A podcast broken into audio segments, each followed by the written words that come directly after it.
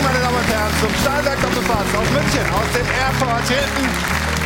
Endlich läuft die Bundesliga wieder, die Saison 23, 24. Die Jubiläumssaison, 60 Jahre Bundesliga, dafür gab es auch diesen Ball, mit dem an diesem Wochenende gespielt wird. Ich freue mich, dass Sie dabei sind. Wir haben jede Menge Themen und freuen uns, dass die Bundesliga so begeisternd begonnen hat mit unglaublichen Choreos. Die Fans waren überall da, Stadien voll, Wetter passt, Tore, Tore, Tore. Der erste Tabellenführer ist der VfB Stuttgart. Wer hätte das gedacht? Also, wir freuen uns auf die neue Saison, gucken natürlich auch auf den Freitag, auf das Spiel der Bayern beim SV Werder Bremen 4 zu 0 gewonnen und für die Bayern-Fans und auch für die Verantwortlichen, die über 100 Millionen ausgepackt haben, sicherlich erleichternd. Assist und Tor von Harry Kane ist jetzt alles gut. Ist die Ratlosigkeit bei Tuchel vorbei und die Bayern marschieren? Das besprechen wir in der Sendung. Und wir gucken auf einen Verein, von dem man wirklich nicht weiß, wo es in dieser Saison hingeht. Ist so eine Wundertüte. Gestern 4 zu 4 in Augsburg, aber zweimal geführt. Die Gladbacher 2 zu 0 und 3 zu 1. Am Ende doch nur einen Punkt mitgenommen. Das wollen wir besprechen mit dem Geschäftsführer Sport von Borussia Mönchengladbach. Er ist seit 18 Monaten im Amt.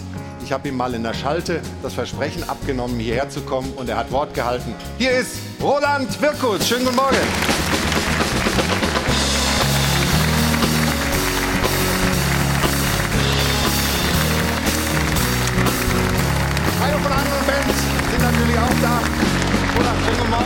Für den Besuch. Aus Augsburg war es ja nicht so weit darüber. Mit welcher Stimmungslage bist du jetzt hier? Ärgerst du dich, dass ihr nur einen Punkt mitgenommen habt? Oder bist du eigentlich froh, dass, das, dass ihr auch über Strecken gut gespielt habt? Ja, es ist so, dass du, wenn du zweimal führst, 2-0 und 3-1, dann solltest du, auch wenn du vier Tore schießt auswärts, die schießt du nicht immer, dann solltest du das Spiel auch gewinnen. Ja. Ähm, am Ende war es dann noch ein positiver Ausgang, deswegen hat man sich gefreut. Trotzdem habe ich nicht gut geschlafen. Ja. Der Schweizer Trainer, der neue Trainer, der ist ja nicht so ein normal so ein Emotionsbolzen, aber wie der sich da gefreut hat nach dem 4 zu 4 aufs Feld gerannt ist und gejubelt hat, äh, haben wir schon gemerkt, was das bedeutet, ne? dass man da das Ding zumindest noch einen Punkt geholt hat am Ende. Ja, es war wichtig, auch zu sehen, wo man steht. Und äh, ja, wir haben uns alle gefreut. Der Trainer hat viel investiert in der Vorbereitung. Es geht um Entwicklung. Ja. ja, und dann freut man sich, wenn man dann zum Schluss noch den Punkt zumindest sichert. Und mit dem Gefühl fahren wir nach Mönchengladbach zurück. Okay, also wir freuen uns sehr äh, über den Besuch. Wir werden viel besprechen über die Borussia, natürlich über die aktuelle Situation, die Probleme, die es vielleicht auch aus der Vergangenheit gab, die man so mitgeschleppt hat und was die Vision ist für die nächsten Jahre. Roland Wirkus, meine Damen und Herren, ist heute hier zu Gast. Bleib hier, bleib hier, bleib hier. Noch nicht, noch nicht, noch nicht. Geht zu schnell. Und das sind unsere weiteren Gäste. Hier sehen Sie es in der Totalen. Ich möchte Sie im Schnelldurchgang vorstellen. Tim Borowski, Doublegewinner mit Werder Bremen 2004. Außerdem der Chefredakteur des Kicker, Jörg Jakob. Dann Carsten Kellermann von der Rheinischen Post, der Leiter Sport Mönchengladbach. Tobias Altscheffel, der Chefreporter von Bild und Sportbild ist hier. Und natürlich unser Experte Stefan Effenberg. Hallo. Außerdem, und es gab ja zwei Szenen bei euch im Spiel, die durchaus diskutabel waren, zwei Elfmeterentscheidungen, freuen wir uns, dass Daniel Schlager, der Mann, der das Spiel gestern gepfiffen hat, heute bei uns ist. Da sehen wir ihn und er auch, kriegt er natürlich von uns und von unserem Publikum auch einen Applaus. Schön, dass er da ist und gleich seine Entscheidung erklären wird. Also Doppelpass Premiere hier vor Ort für Roland Wirkus, aber nicht nur für ihn, sondern auch für Sie. Ich möchte Sie ganz recht herzlich willkommen heißen bei uns im Team. Freue mich sehr, dass sie sich für den Doppelpass entschieden hat. Hier ist Katharina Kleinfeld. Schönen guten Morgen. Dankeschön. Mensch, schöner Applaus. Dankeschön. Vielen, vielen Dank. Ja, ich freue mich auch sehr, mit dabei zu sein. Mein erster Doppelpass hier zusammen mit Florian König und Gästen. Und da wir gerade schon das Thema Borussia Mönchengladbach angestriffen haben, wollen wir das auch noch ein bisschen vertiefen jetzt in den nächsten Minuten.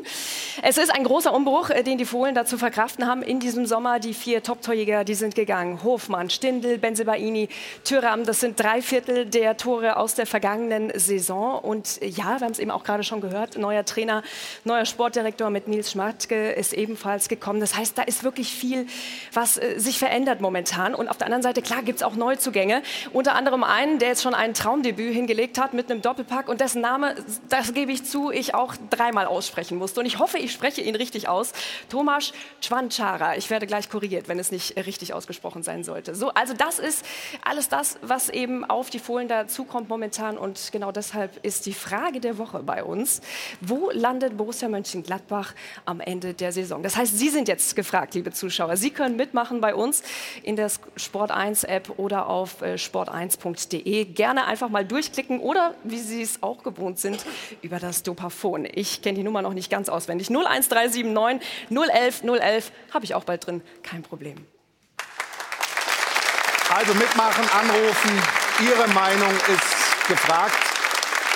Wo landet die Borussia am Ende der Saison? Und wir fangen gleich an mit dem BVB, aber vorher noch eine Sache, die zum Glück glimpflich ausgegangen ist. Gestern nach dem Spiel in Augsburg ist in einem Fanbus der Borussia ein scharfes Projektil eingeschlagen, das sich offensichtlich aus einer Polizeiwaffe gelöst hat. Es gibt da auch äh, Bilder dazu, die im Netz kreisen. Hier sieht man äh, dieses Fahrzeug. Ähm, Roland, was wisst ihr zu dem Vorgang? Was sind die Hintergründe? Was ist da genau passiert? Ja, also noch nicht genug. Äh, wir haben die Bilder auch gesehen. Ähm, trotzdem müssen wir jetzt erstmal abwarten. Polizei ermittelt und dann schauen wir, was, was, was rauskommt. Die Raute wurde mittig getroffen und ja. Also wenn man, wenn, man, wenn man sieht, auch wie hoch der Schuss offensichtlich aus dem Polizeiauto rausging, kann man nicht davon ausgehen, dass die, dass die Waffe noch im Holster gesteckt hat. Nee, aber ähm, bei der Polizei, bei der Bundeswehr, äh, wenn sich da ein Schuss löst, äh, eines der größten Vergehen, äh, einer der größten vorstellbaren Unfälle, die es geben kann. Da muss man natürlich froh und dankbar sein, dass es keinen Menschen betroffen hat. Und natürlich muss sowas untersucht werden. Und wird auch gerade gemacht. Und dann werden wir sicherlich irgendwann auch ähm, da ein abschließendes Ergebnis kriegen. Was wir wissen, drei Beamte sind wohl mit einem Knalltrauma offensichtlich in Behandlung gekommen. Aber zum Glück war niemand in diesem, in diesem getroffenen Bus. Die Fans waren zum Glück noch im Stadion oder auf dem Weg aus dem Stadion raus. Also das hätte viel, viel schlimmer ausgehen können. Aber ich habe es gesagt, wir wollen mit dem BVB beginnen. Das Ende der vergangenen Saison war natürlich für die Mannschaft von Edin Terzic absolut traumatisch. Man hat die Meisterschaft selbst liegen lassen. Und jetzt ist man gestern im Topspiel gegen Köln reingestartet mit einem Sieg. Aber Glück hatten sie Du meine Güte, der BVB.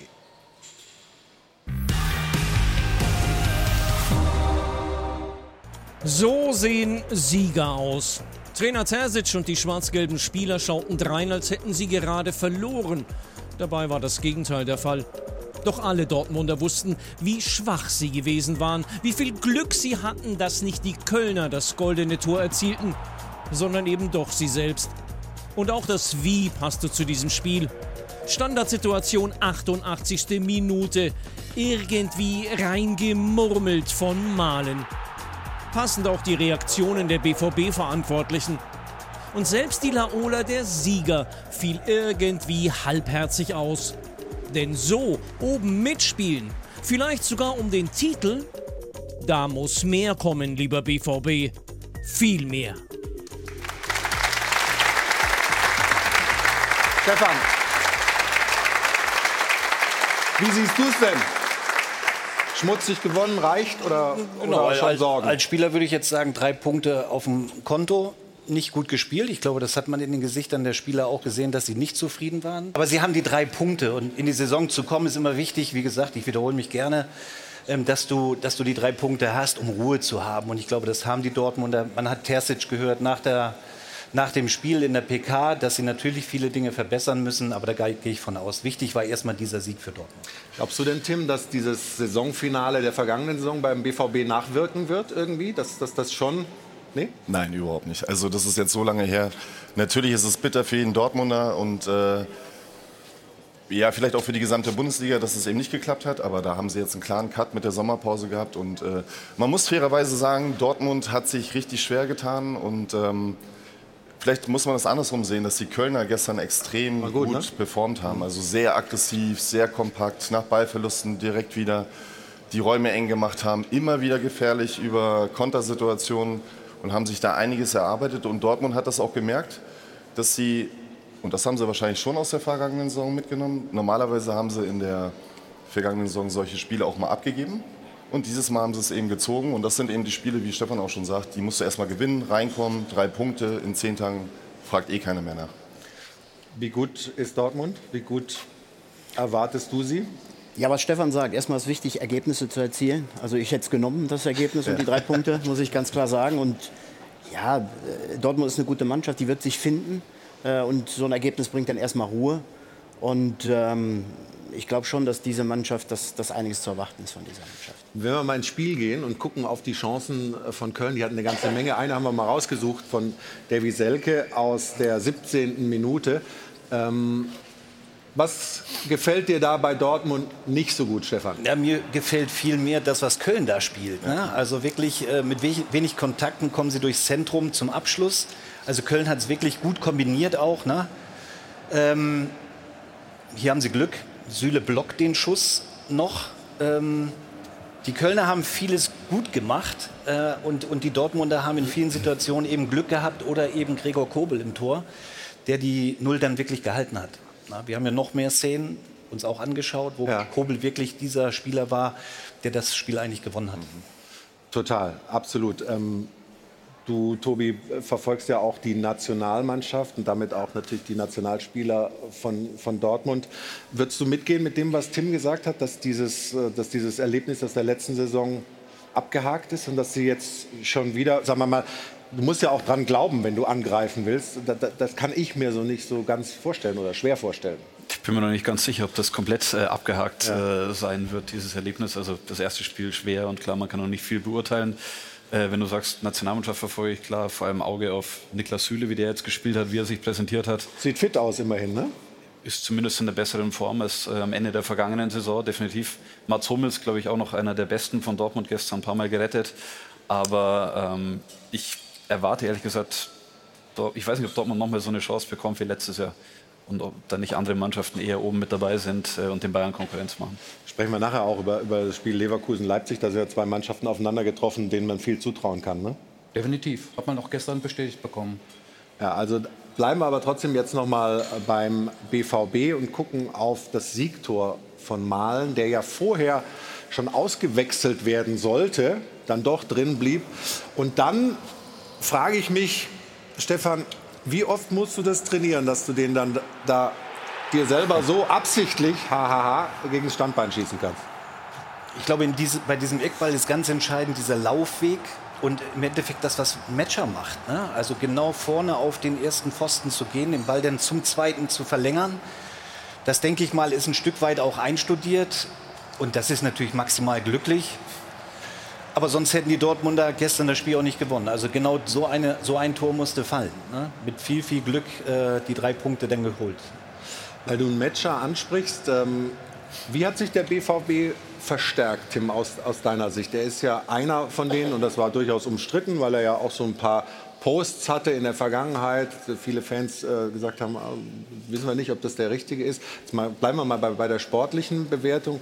Also ein Matcher und die beiden anderen großen Transfers, wie, wie gut findest du die? Ja, und Sabitzer, auch Sabitzer. Ne? Ja. Ähm, ich glaube, der gestern eine solide Partie gespielt hat. Gerade Sabitzer, ein Netscher, der reinkommt, äh, das Tor im Grunde vorbereitet. Äh, also, ähm,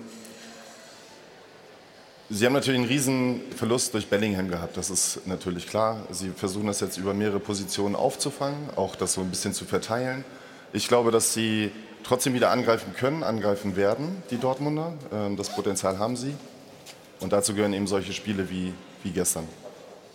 Und da sehen wir die drei angesprochenen Spieler. Benzebaini, der Gladbach fehlt, der aber den nächsten Schritt machen wollte. Und das ist, glaube ich, auch verständlich, oder? Ja, Rami hat uns relativ früh gesagt, dass er den nächsten Schritt machen wollte. Und Rami ist ein hervorragender Verteidiger. Und ich glaube, er wird dem BVB gut tun. Also, wir sind gespannt, wie das weitergeht beim BVB. Edin Terzic äh, hat, ähm, hat der was mitgekriegt von der letzten Saison? Also äh, äh, sagen wir mal so, so was, was ihn im Herz getroffen hat. Ich habe letzte Woche gesagt, er hat im Sportstudio darüber erzählt, wie viel ihm das bedeutet hat, was von der Süd zurückkam an, an Emotionen, nachdem sie diese, diese Meisterschaft aus der Hand gegeben haben.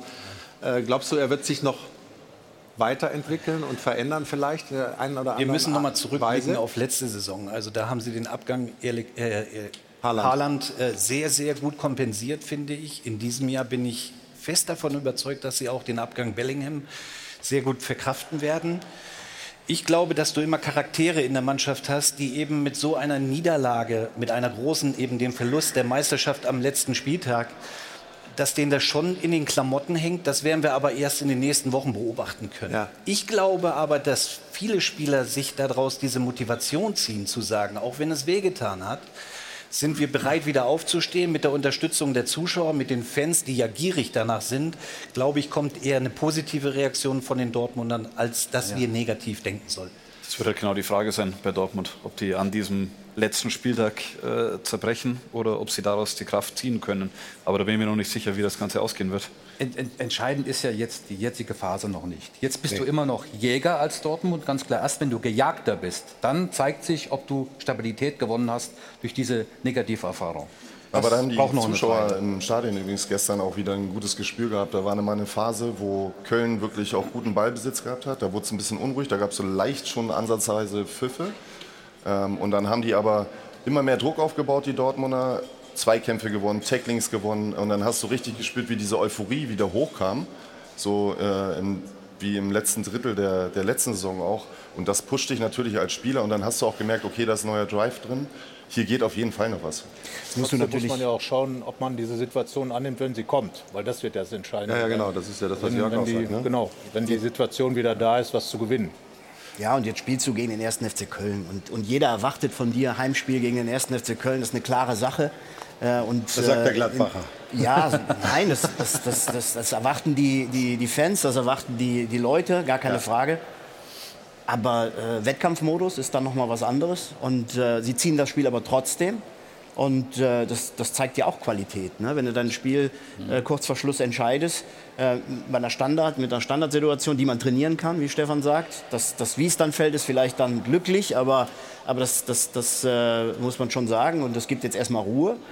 Ähm, und wenn du ein Spiel, wo du nicht gut warst, äh, gewinnst, äh, wenn du die schlechten Spiele gewinnst, äh, Ja, das tut gut, ne? das tut dann auch gut, finde ich.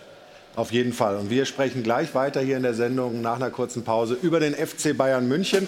Da bestimmt ja ein Mann die Schlagzeilen der letzten Wochen. Das ist Harry Kane. Und Tim war im Stadion, ähm, hat das aus nächster Nähe gesehen. Assist, Tor geschossen, irgendwie mittendrin, alle herzen ihn. Offensichtlich ist er angekommen beim FC Bayern. Ob das so ist oder ob man noch abwarten muss, wie vorsichtig man mit Vorschusslorbeeren vielleicht sein muss, das besprechen wir nach einer kurzen Pause hier im Stahlberg. Doppelpass, kurzen Moment Geduld. Wir wischen einmal durch und sind gleich wieder da.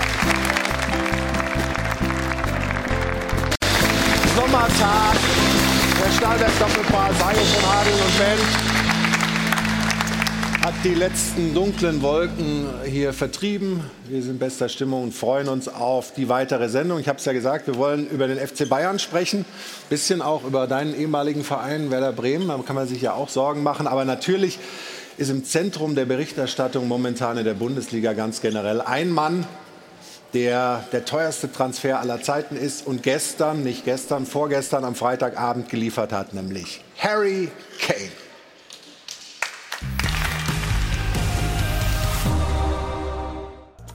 Die gute Laune Bayern sind zurück.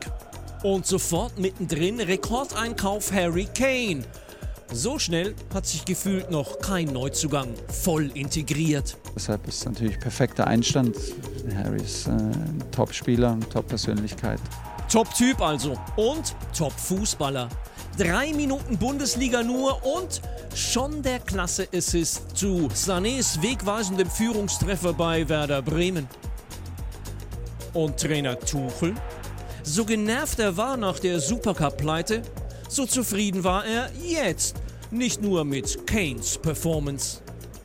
Keine Auf- und Abs im Spiel, keine Konzentrationsmängel, keine, kein, äh, kein Verlust an Energie. Und doch schauten alle nur auf Englands Rekordtorschützen. Ein Statement, sein Auftritt. Erstes Bundesligaspiel, erstes Bundesligator. Und zu Tuchels Freude forderte Kane nicht nur hier beim 2 zu 0 den Ball, er war insgesamt auffällig und auffällig gut.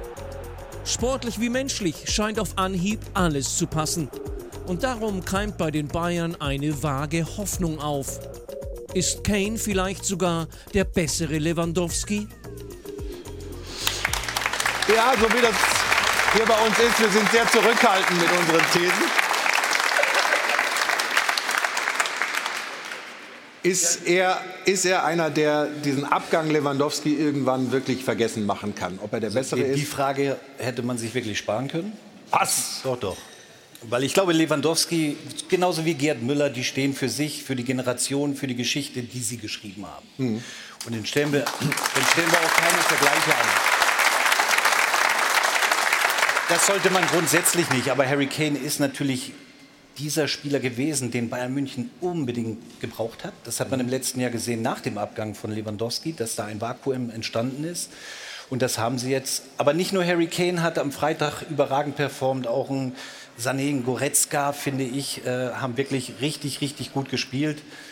Die Bremer, da kommen wir gleich drauf zu sprechen, in der ersten Halbzeit war extrem dünn. Aber die Bayern, und ich finde auch das, was Tuchel gesagt hat, wir hatten keine Auf- und Abs, sondern sie waren konstant, wirklich hochkonzentriert. Mhm haben ein klasse Spiel gemacht. So habe ich sie lange nicht gesehen. Wenn wir bei Kane bleiben, man hat das Gefühl, er ist eine Woche da und ist aber wirklich schon in der Mannschaft angekommen, oder? Einerseits ja, also die Statistik jetzt mit einem Tor und einer Vorlage spricht natürlich dafür. Ich meine jetzt aber eher so, wie, wie, wie sie alle miteinander interagieren. persönlich, So, ja? persönlich macht er das gut, äh, auch in der Kabine, kostet über 100 Millionen, aber ist äh, bescheiden. Englischer Nationalmannschaftskapitän fügt sich da gut ein. Äh, die Mannschaft hat, glaube ich, noch gar nicht so richtig verstanden, dass sie wieder einen echten Neuner hat. Also das sah zwar schon gut aus, aber ich habe danach mit... Das Spiel äh, ist noch nicht auf ihn zugeschnitten. Ja, mit Verantwortlichen und mit Spielern darüber gesprochen und die sagen, es gab so viele Situationen, ich meine, es ist ja wirklich eng und die sieht man vielleicht jetzt in äh, der Realgeschwindigkeit gar nicht so, aber wo sie Kane anspielen hätten können, wo der klatschen lassen kann, wo er einfach als Neuner da vorne drin steht. Mhm. Wenn du ein Jahr lang ohne Neuner gespielt hast und Lewandowski eben nicht da war oder kein Neuner, musst du dich erst wieder an ihn gewöhnen, aber es ist jetzt Meckern auf ganz hohem Niveau, weil der Einstand war Einstand nach Maß und äh, so kann es weitergehen. Und er ist ein spielender Neuner. Ne? Der steht nicht nur im 16er, holt sich die Bälle hinten. Was zeichnet ihn alles aus? Ja, unheimlich torgefährlich. Ähm, hat eine, eine super Quote, hat eine gute Abschlusstechnik. Und ich glaube, dass für Bayern ähm, in den großen Spielen wird sich dann entscheiden, ob er, ob er an Lewandowski rankommt. Stefan hat es gesagt, das ist, äh, Lewandowski steht für sich. Ähm, trotz alledem glaube ich, dass es wichtig war für Bayern München wieder einen klaren Neuner zu haben. Und wie gesagt, in den, in den großen Spielen, glaube ich, kann er den Unterschied machen. Und Glückwunsch an die Bundesliga, weil es ist für die Bundesliga gut, dass wir einen Spieler aus England, einen Topstar aus England holen konnten.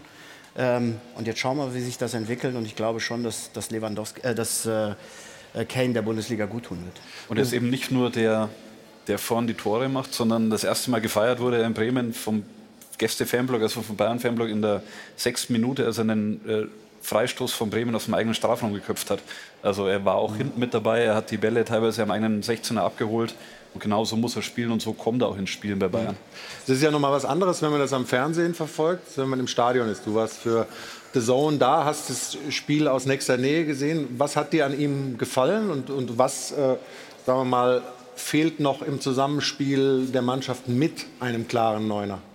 Ähm, ich glaube, Tobi hat es gesagt, die Mannschaft weiß noch gar nicht, wie gut oder welchen guten Neuner sie gerade bekommen haben. Coman hat es in einigen Ansätzen gezeigt, hat versucht schon mit ihm äh, dieses Zusammenspiel zu suchen, Doppelpässe in die Tiefe wieder reinzugehen, Steckpässe zu bekommen oder eben auch äh, Kane selber in Szene zu setzen. Ähm, ja, ein Wunder, ein unfassbar guter Spieler, 213 Tore, glaube ich, in der Premier League gemacht, äh, alles um die Box herum aus 20 Metern. Insofern kann sich die Bundesliga darauf freuen. Und wir standen äh, nach dem Spiel noch zusammen und äh, Tim, der ja auch m, doch ein paar Bundesliga- und Länderspiele gemacht hat, mhm. gesagt, der erste Kontakt von Harry Kane, der ist natürlich äh, beim Tor. Generell bei der generell. Ballverarbeitung ist natürlich sensationell, wie er das macht. Da, äh, gehen wir mal der Reihe nach durch. Wir gucken auf das äh, 0-1 vierte Minute schon äh, Sané. Ähm, Doppelpass mit Harry Kane. Ja, also er setzt sich ab. Also ich meine, das, über das Abwehrverhalten der Bremer müssen wir jetzt in dem Falle vielleicht eigentlich noch mal eine Sondersendung machen. Aber ähm, trotzdem spielt Harry Kane ihm den Ball so perfekt in den Raum, dass er kaum einen Tempoverlust hat, äh, Sané. Und dann ja. weiß jeder, äh, sobald Sané frei aufs Tor zugeht mit dem Tempowechsel, macht er ihn intelligent, also schiebt ihn auch rein. Das war richtig, richtig gut. Aber die Aktion vorher, wie er sich von Velkovic löst, um ihn dann reinzuspielen in den Raum, in, ins Zentrum der Abwehr von Werder Bremen, nach vier Minuten übrigens, das macht er schon richtig gut. Ist er ein Glücksfall für die Bundesliga oder übertreiben wir da ein bisschen? Nein, da übertreiben wir überhaupt nicht, weil er ist ja nicht nur ein Weltstar, sondern er ist wirklich ein Weltstar. Manche bekommen ja sehr schnell dieses Prädikat. Er hat in der Premier League nachgewiesen, in der englischen Nationalmannschaft nachgewiesen, welche fußballerischen Qualitäten er hat. Er ist aber auch wirklich als Persönlichkeit jemand, der international Beachtung findet, der geschätzt wird. Und insofern ist das ein schönes Geburtstagsgeschenk äh, gewesen jetzt für die Bundesliga zum 60. Ähm, allerdings der wahre Wert, mhm. auch preislich, der wird sich zeigen in der Champions League. Äh, für die Bundesliga reicht das allemal. Gucken wir mal auf sein Tor. In der 74. Minute war es dann soweit. Erste Treffer von Harry Kane in der Fußball-Bundesliga. Stefan, äh, wir haben von Tim ja gerade schon die ersten Kontakte gehört. Hier auch. Ne? Der der Ball von Davis ist gut, aber nicht perfekt eigentlich. Ein bisschen fast nach hinten. Aber er macht es halt bärenstark. Genau, also hier muss man wirklich äh, Alfonso Davis herausheben, der direkt Tempo aufnimmt. Das, was Tuchel ja auch immer fordert, ne, in der Spieleröffnung sofort Tempo zu, äh, aufzunehmen. Und Harry Kane ist natürlich denn der Spieler, der sich zentral äh, äh aufhält. Kein perfekt gespielter Pass, aber Harry Kane kannst du den Ball so spielen, der wird ihn schon verarbeiten. Und der natürlich ein bisschen glücklich, wird leicht abgefälscht. Aber er wäre trotzdem reingegangen, oder? Ja, aber dieses entscheidende 2-0, dafür ja. ist ja ein Neuner dann auch da, wirklich Ruhe reinzubringen. Da war Bayern ein bisschen am Wackeln vor dem, ja. dem 2-0. Mhm. Und dafür steht auch eine, eine 9 und dafür steht Harry Kane. Roland hat eingeatmet. Ja, was er, was er perfekt macht, ist, dass er sich super absetzt. Ne? Er setzt sich genau zwischen beide Innenverteidiger. Okay. Die haben keinen Zugriff mehr, obwohl sie relativ nah sind. Und das macht er perfekt und das zeichnet natürlich einen Topmann aus. Das, äh, der Kontakt war dann gut. Ja, da brauchst du auch ein bisschen Glück. Ja, klar. Und das hat er gut gemacht. Hier ist die Szene nochmal. Ich wollte gleich auf eine andere Szene zu sprechen kommen, Stefan, die du dir die dir aufgefallen ist. Aber gucken wir erst noch mal auf das Tor. Wir werden wahrscheinlich noch ein paar sehen, ein paar Kane-Tore in dieser Saison, will ich mal antizipieren. Dir ist was aufgefallen, ähm, das war ein Nachanstoß ne? oder Voranstoß. Ja, Harry Kane ist ja nicht nur der Stürmer, der die Torchancen im Endeffekt dann reinmacht und äh, er hat ja auch Führungsqualität und hier sieht man, ja, er verzögert er wartet, nach ne? dem 2-0, er wartet, er verzögert. Der Schiri schiebt ihn eigentlich schon in die andere Hälfte, aber er sagt, nein, ich möchte das nicht, weil ich will den Goretzka im Zentrum des Spiels haben. Komm hierher, bleib nicht über außen. Hier sieht man das. Mhm. Ähm, und das ist Führungsqualität. Sind Kleinigkeiten im Fußball, aber so entscheidend, glaube ich, für das Team und auch für Thomas Tuchel. Und das macht er eigentlich von Anfang an, ne? Also dass er, dass er schon dirigiert und macht und tut. Also er hat nicht so eine so eine Anlaufphase, wo er erstmal mitläuft und guckt. Ne? Also, äh, aber das zeichnet die Top-Top-Spieler eben aus. Ne? Die sind sofort da, übernehmen Führungsqualitäten, ähm, besprechen viele Sachen, auch viele kleine wichtige Details äh, mit, dem, äh, mit dem Mannschaftsteil, mit den Einzelnen. Schieben sie auch in ihre Position rein und da erkennst du einfach auch, dass er ja, mit der ersten Sekunde an angekommen ist. Ja, dann kommen aber auch charakterliche Eigenschaften dazu. Soziale Kompetenz, emotionale Intelligenz, nämlich das so rüberzubringen, dass du eben nicht als Weltstein in der Kabine auftauchst und sagst erstmal, hey, was wollt ihr denn hier? Denn da spielen ja auch schon ein paar richtig gute. Und dort sich gleich zu akklimatisieren, indem man auch für den Mannschaftskameraden vernünftig umgeht, ist auch ein großes Plus. Und das scheint er mir sehr, sehr gut zu machen. Nice Guy, der dann aber auch die Leistung bringt. Ja, und der ist, also was er für ein Top-Profi ist oder was er weiß, was er auch für ein Standing hat und was dieser Transfer bedeutet, äh, der hat, glaube ich, um 2.30 Uhr in der Nacht seinen Vertrag unterschrieben und hat dann in derselben Nacht noch äh, sich, glaube ich, eine halbe Stunde Zeit genommen für Shootings, für äh, verschiedene Videoeinspieler, weil er natürlich auch weiß, die Begleiterscheinung eines solchen Transfers ist auch äh, Social Media. Wie kann man das Ganze vermarkten? Ich glaube, es wurden am ersten Tag 15.000 Trikots von ihm verkauft. Also, mhm. Und da ist auch einer, der nachts um drei noch bereitsteht, weil er dann sagt, okay, das ist Teil des Jobs und mache ich mit. Also er bewegt die Fußball-Bundesliga natürlich äh, auch im Netz. Und da hat äh, Katharina ein paar Sachen rausgesucht. Ja, vor allem wollen wir erstmal schauen, was sein Heimatland eigentlich dazu sagt, zu seinem Bundesliga-Debüt. Denn man ist auf der Insel stolz wie Oscar, so schön sagt man doch hier. Ne? Die Sun hat beispielsweise Folgendes getitelt. Hurricane, also Achtung, keine Unwetterwarnung, es geht äh, logischerweise um ihn. Es ist ein schönes Namenswortspiel in diesem Fall. Er zeigt bei seinem Debüt in der Bundesliga, dass er der wichtigste Mann ist für die Bayern mit einem Tor und einem Assist. Dann haben wir die Daily Mail, die weiterschreibt, Bayern München hat seinen neuen Helden und es ist Englands Kapitän. Und das, obwohl Harry Kane unfassbar irrsinnig hohe Standards selbst hat, hat er ein atemberaubendes Debüt hingelegt und wird Schockwellen durch Deutschland schicken. Wir lassen das mal so stehen. Und wo wir jetzt schon den Kollegen von der Bild hier haben, ja, dann nehmen wir auch noch die Bild-Zeitung mit rein. Yes, he Kane, das wurde nämlich auch auf der Insel immer wieder aufgegriffen. Ja, er kann ja, Kane kann es, so lassen wir es mal stehen. Und dann haben wir auch noch einen Post von einem äh, User, der schreibt, Niklas, ich kann euch nicht sagen, woran ich es genau festmache, aber ich finde Kane direkt viel sympathischer und nahbarer als Lewandowski irgendwie. Jetzt habe ich bei Stefan gerade zugehört, der wollte sportlich eigentlich gar nicht so richtig den Vergleich ziehen. Menschlich kann ich aber, und das hat ja auch Tobi Altscheffel gerade gesagt, sogar diesen Eindruck ein bisschen nachvollziehen. Ich weiß nicht, wie es die Runde weiter sieht. Ja, das, das ist ja vielleicht schon, da ist ja sicher ein bisschen was dran. Also Lewandowski war ja auch so in der Mannschaft, auch beim Training oft eher so ein, so ein bisschen ein Einzelgänger. Das Gefühl, wie, wie, wie willst du das jetzt nach einer Woche oder nach so wenigen äh, Tagen sagen? Also natürlich lebt er sich für den Status und das Standing, das er hat, sehr, sehr gut ein. Mhm. Aber auch Lewandowski hat ja wirklich alles für seinen Job gemacht. Und äh, wenn das wir jetzt über diesen, über diesen Torrekord sprechen, Lewandowski hat, glaube ich, sieben Jahre spielen müssen, bis er mal auf diese Marke gekommen ist und hat er hinterher gejagt. Äh, jetzt von Kane zu erwarten, dass er da anknüpft. Ich glaube, im ersten Jahr vielleicht, natürlich werden wir es erwarten und die Erwartung hochschrauben, aber davon kann man noch nicht ausgehen. Ich habe auch den Kopf geschüttelt. Ja, ich finde den Vergleich einfach, den, den, den muss, man sich, muss man sich sparen. Weil es sind zwei verschiedene Persönlichkeiten, zwei verschiedene Spieler. Mhm. Sie haben die gleiche Position, sie haben die gleiche Aufgabe, in erster Linie Tore zu schießen. Aber ähm, das jetzt 100% nebeneinander zu legen, äh, das sehe ich überhaupt nicht.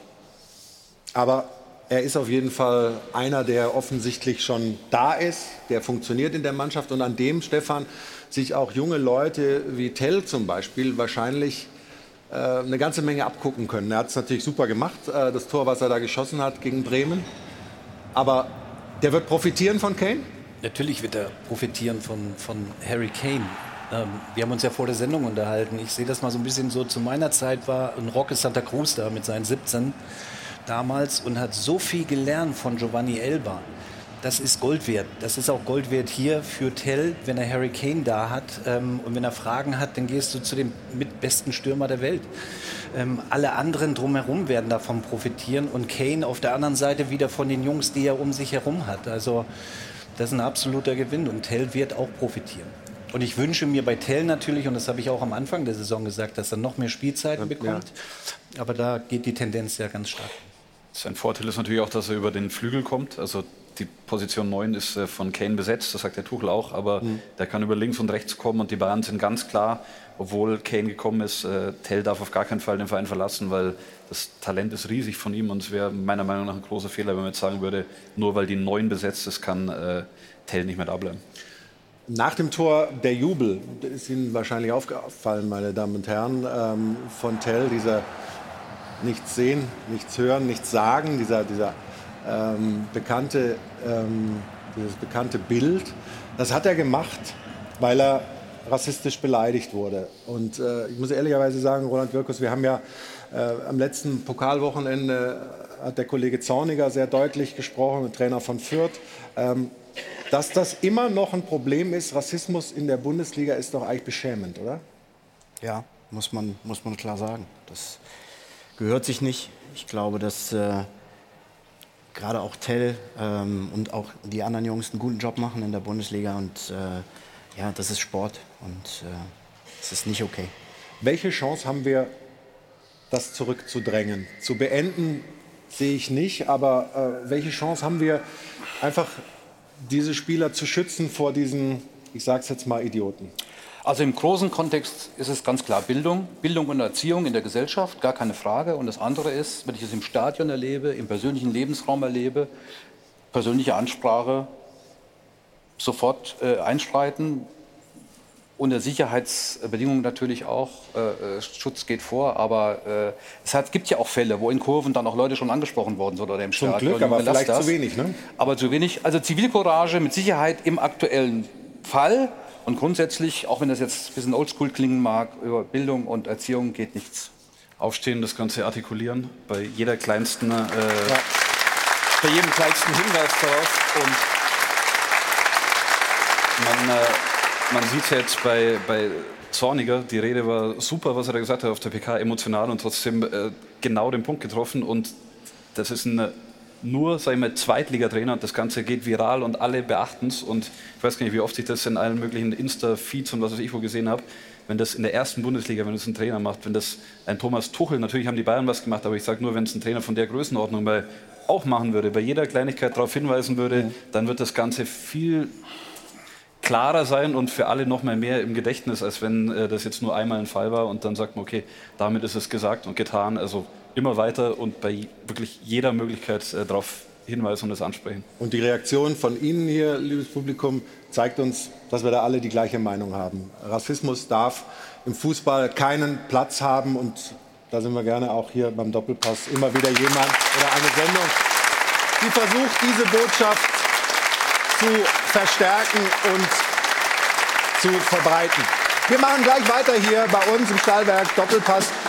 Gucken auf Borussia Mönchengladbach, auf die aktuelle Situation, auf die Vergangenheit, die Zukunft. Aber natürlich sprechen wir auch noch über Werder Bremen. Saisonübergreifend ist das eine bittere Bilanz. Es könnte eine schwierige Saison werden. Und Sie können sich den Tag versüßen, wenn Sie jetzt beim Gewinnspiel aufpassen und vielleicht den Preis abräumen. Wir drücken die Daumen und sind gleich wieder zurück hier im Airport Hilton. Kurzen Moment Geduld, der Stahlwerk Doppelpass geht gleich weiter. Zum Stahlwerk Doppelpass. Mario von Adel und Fan. Lassen die letzten Töne verklingen und wir machen weiter hier in der Runde mit Tim, der große Erfolge bei Werder gefeiert hat. Die Zeiten sind lange vorbei. Ähm, die Aufstiegssaison letztes Jahr war gut. Machst du dir trotzdem Sorgen um Werder? Weil wenn wir gucken, saisonübergreifend waren es, glaube ich, jetzt 17 Spiele mit zwei Siegen nur. Also ein bisschen wenig. Ja, ein bisschen dünn tatsächlich. Äh, Das Spiel vom Freitag muss man vielleicht ein Stück weit ausblenden, weil Bayern einfach auch wirklich richtig gut gespielt hat. Äh, Ich glaube, dass sich Werder jetzt für die kommende Saison noch auf zwei, drei Positionen verstärken sollte. Tatsächlich. Also auf den Außenverteidigerpositionen mit Sicherheit, sodass man da ein besseres Konkurrenzverhalten hat. Gerade Jung da auch nochmal einen an die Seite zu stellen, der vielleicht auch mehr noch den offensiven Gedanken hat. Äh, Auf der rechten Abwehrseite haben wir eigentlich äh, den Mitch Weiser. Wenn der ausfällt, so wie jetzt in der Vorbereitung und dann nur eben über 50, 60 Minuten spielen kann, musst du einen Burke aktuell einsetzen. Das kann natürlich nicht die Lösung sein für eine Saison, in der man natürlich gerne drin bleiben möchte. Und ich glaube, das ist auch das erklärte Ziel. Insofern gibt es da sicherlich noch zwei, drei Transferbaustellen, ähm, die da zu regeln sind. Aber ich denke, dass da Frank Baumann und Clemens Fritz schon was in der Schublade haben werden.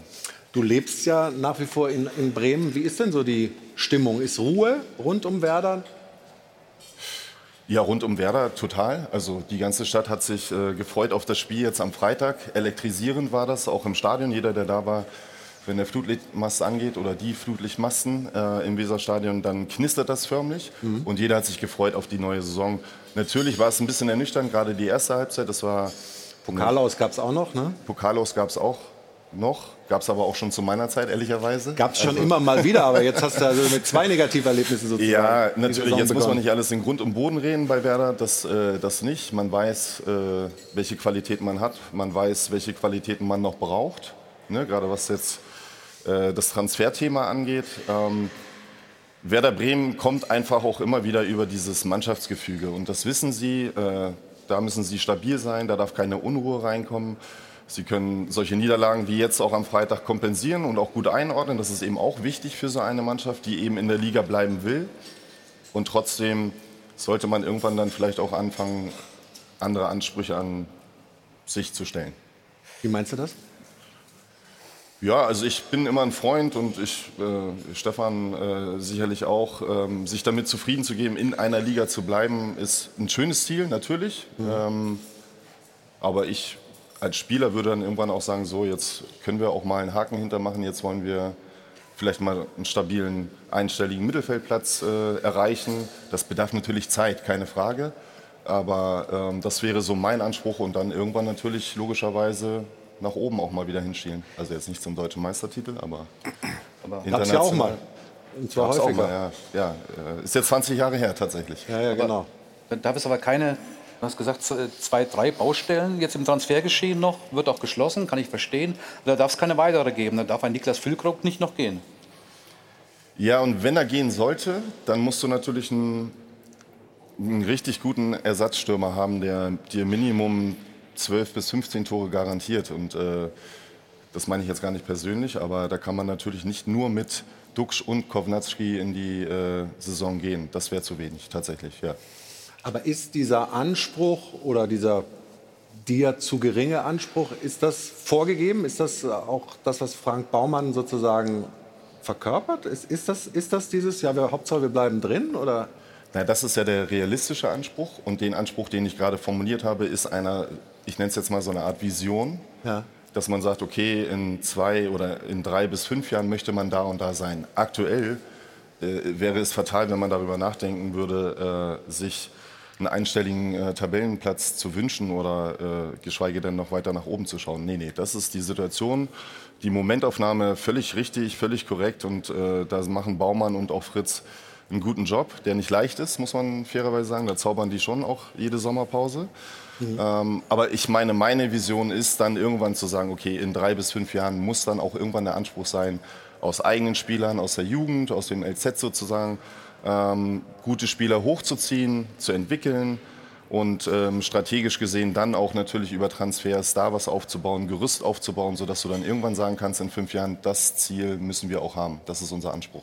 Ein bisschen klingt das ja wie bei Borussia Mönchengladbach, äh, mit dem Unterschied, dass Werder eben in der zweiten Liga war und Gladbach nicht. Aber äh, die Aufgabe von Frank Baumann ist nicht einfach, mit wenig Geld irgendwie eine Entwicklungsarbeit zu betreiben, die sukzessive nach oben geht. Also insofern kann Roland sich da, glaube ich, gut reinversetzen, wie schwierig das ist. Also ein schwieriger Job, gar keine Frage. Aber Werder hat es im letzten Jahr, finde ich, hervorragend gemacht. Sie haben es übers Team kompensiert.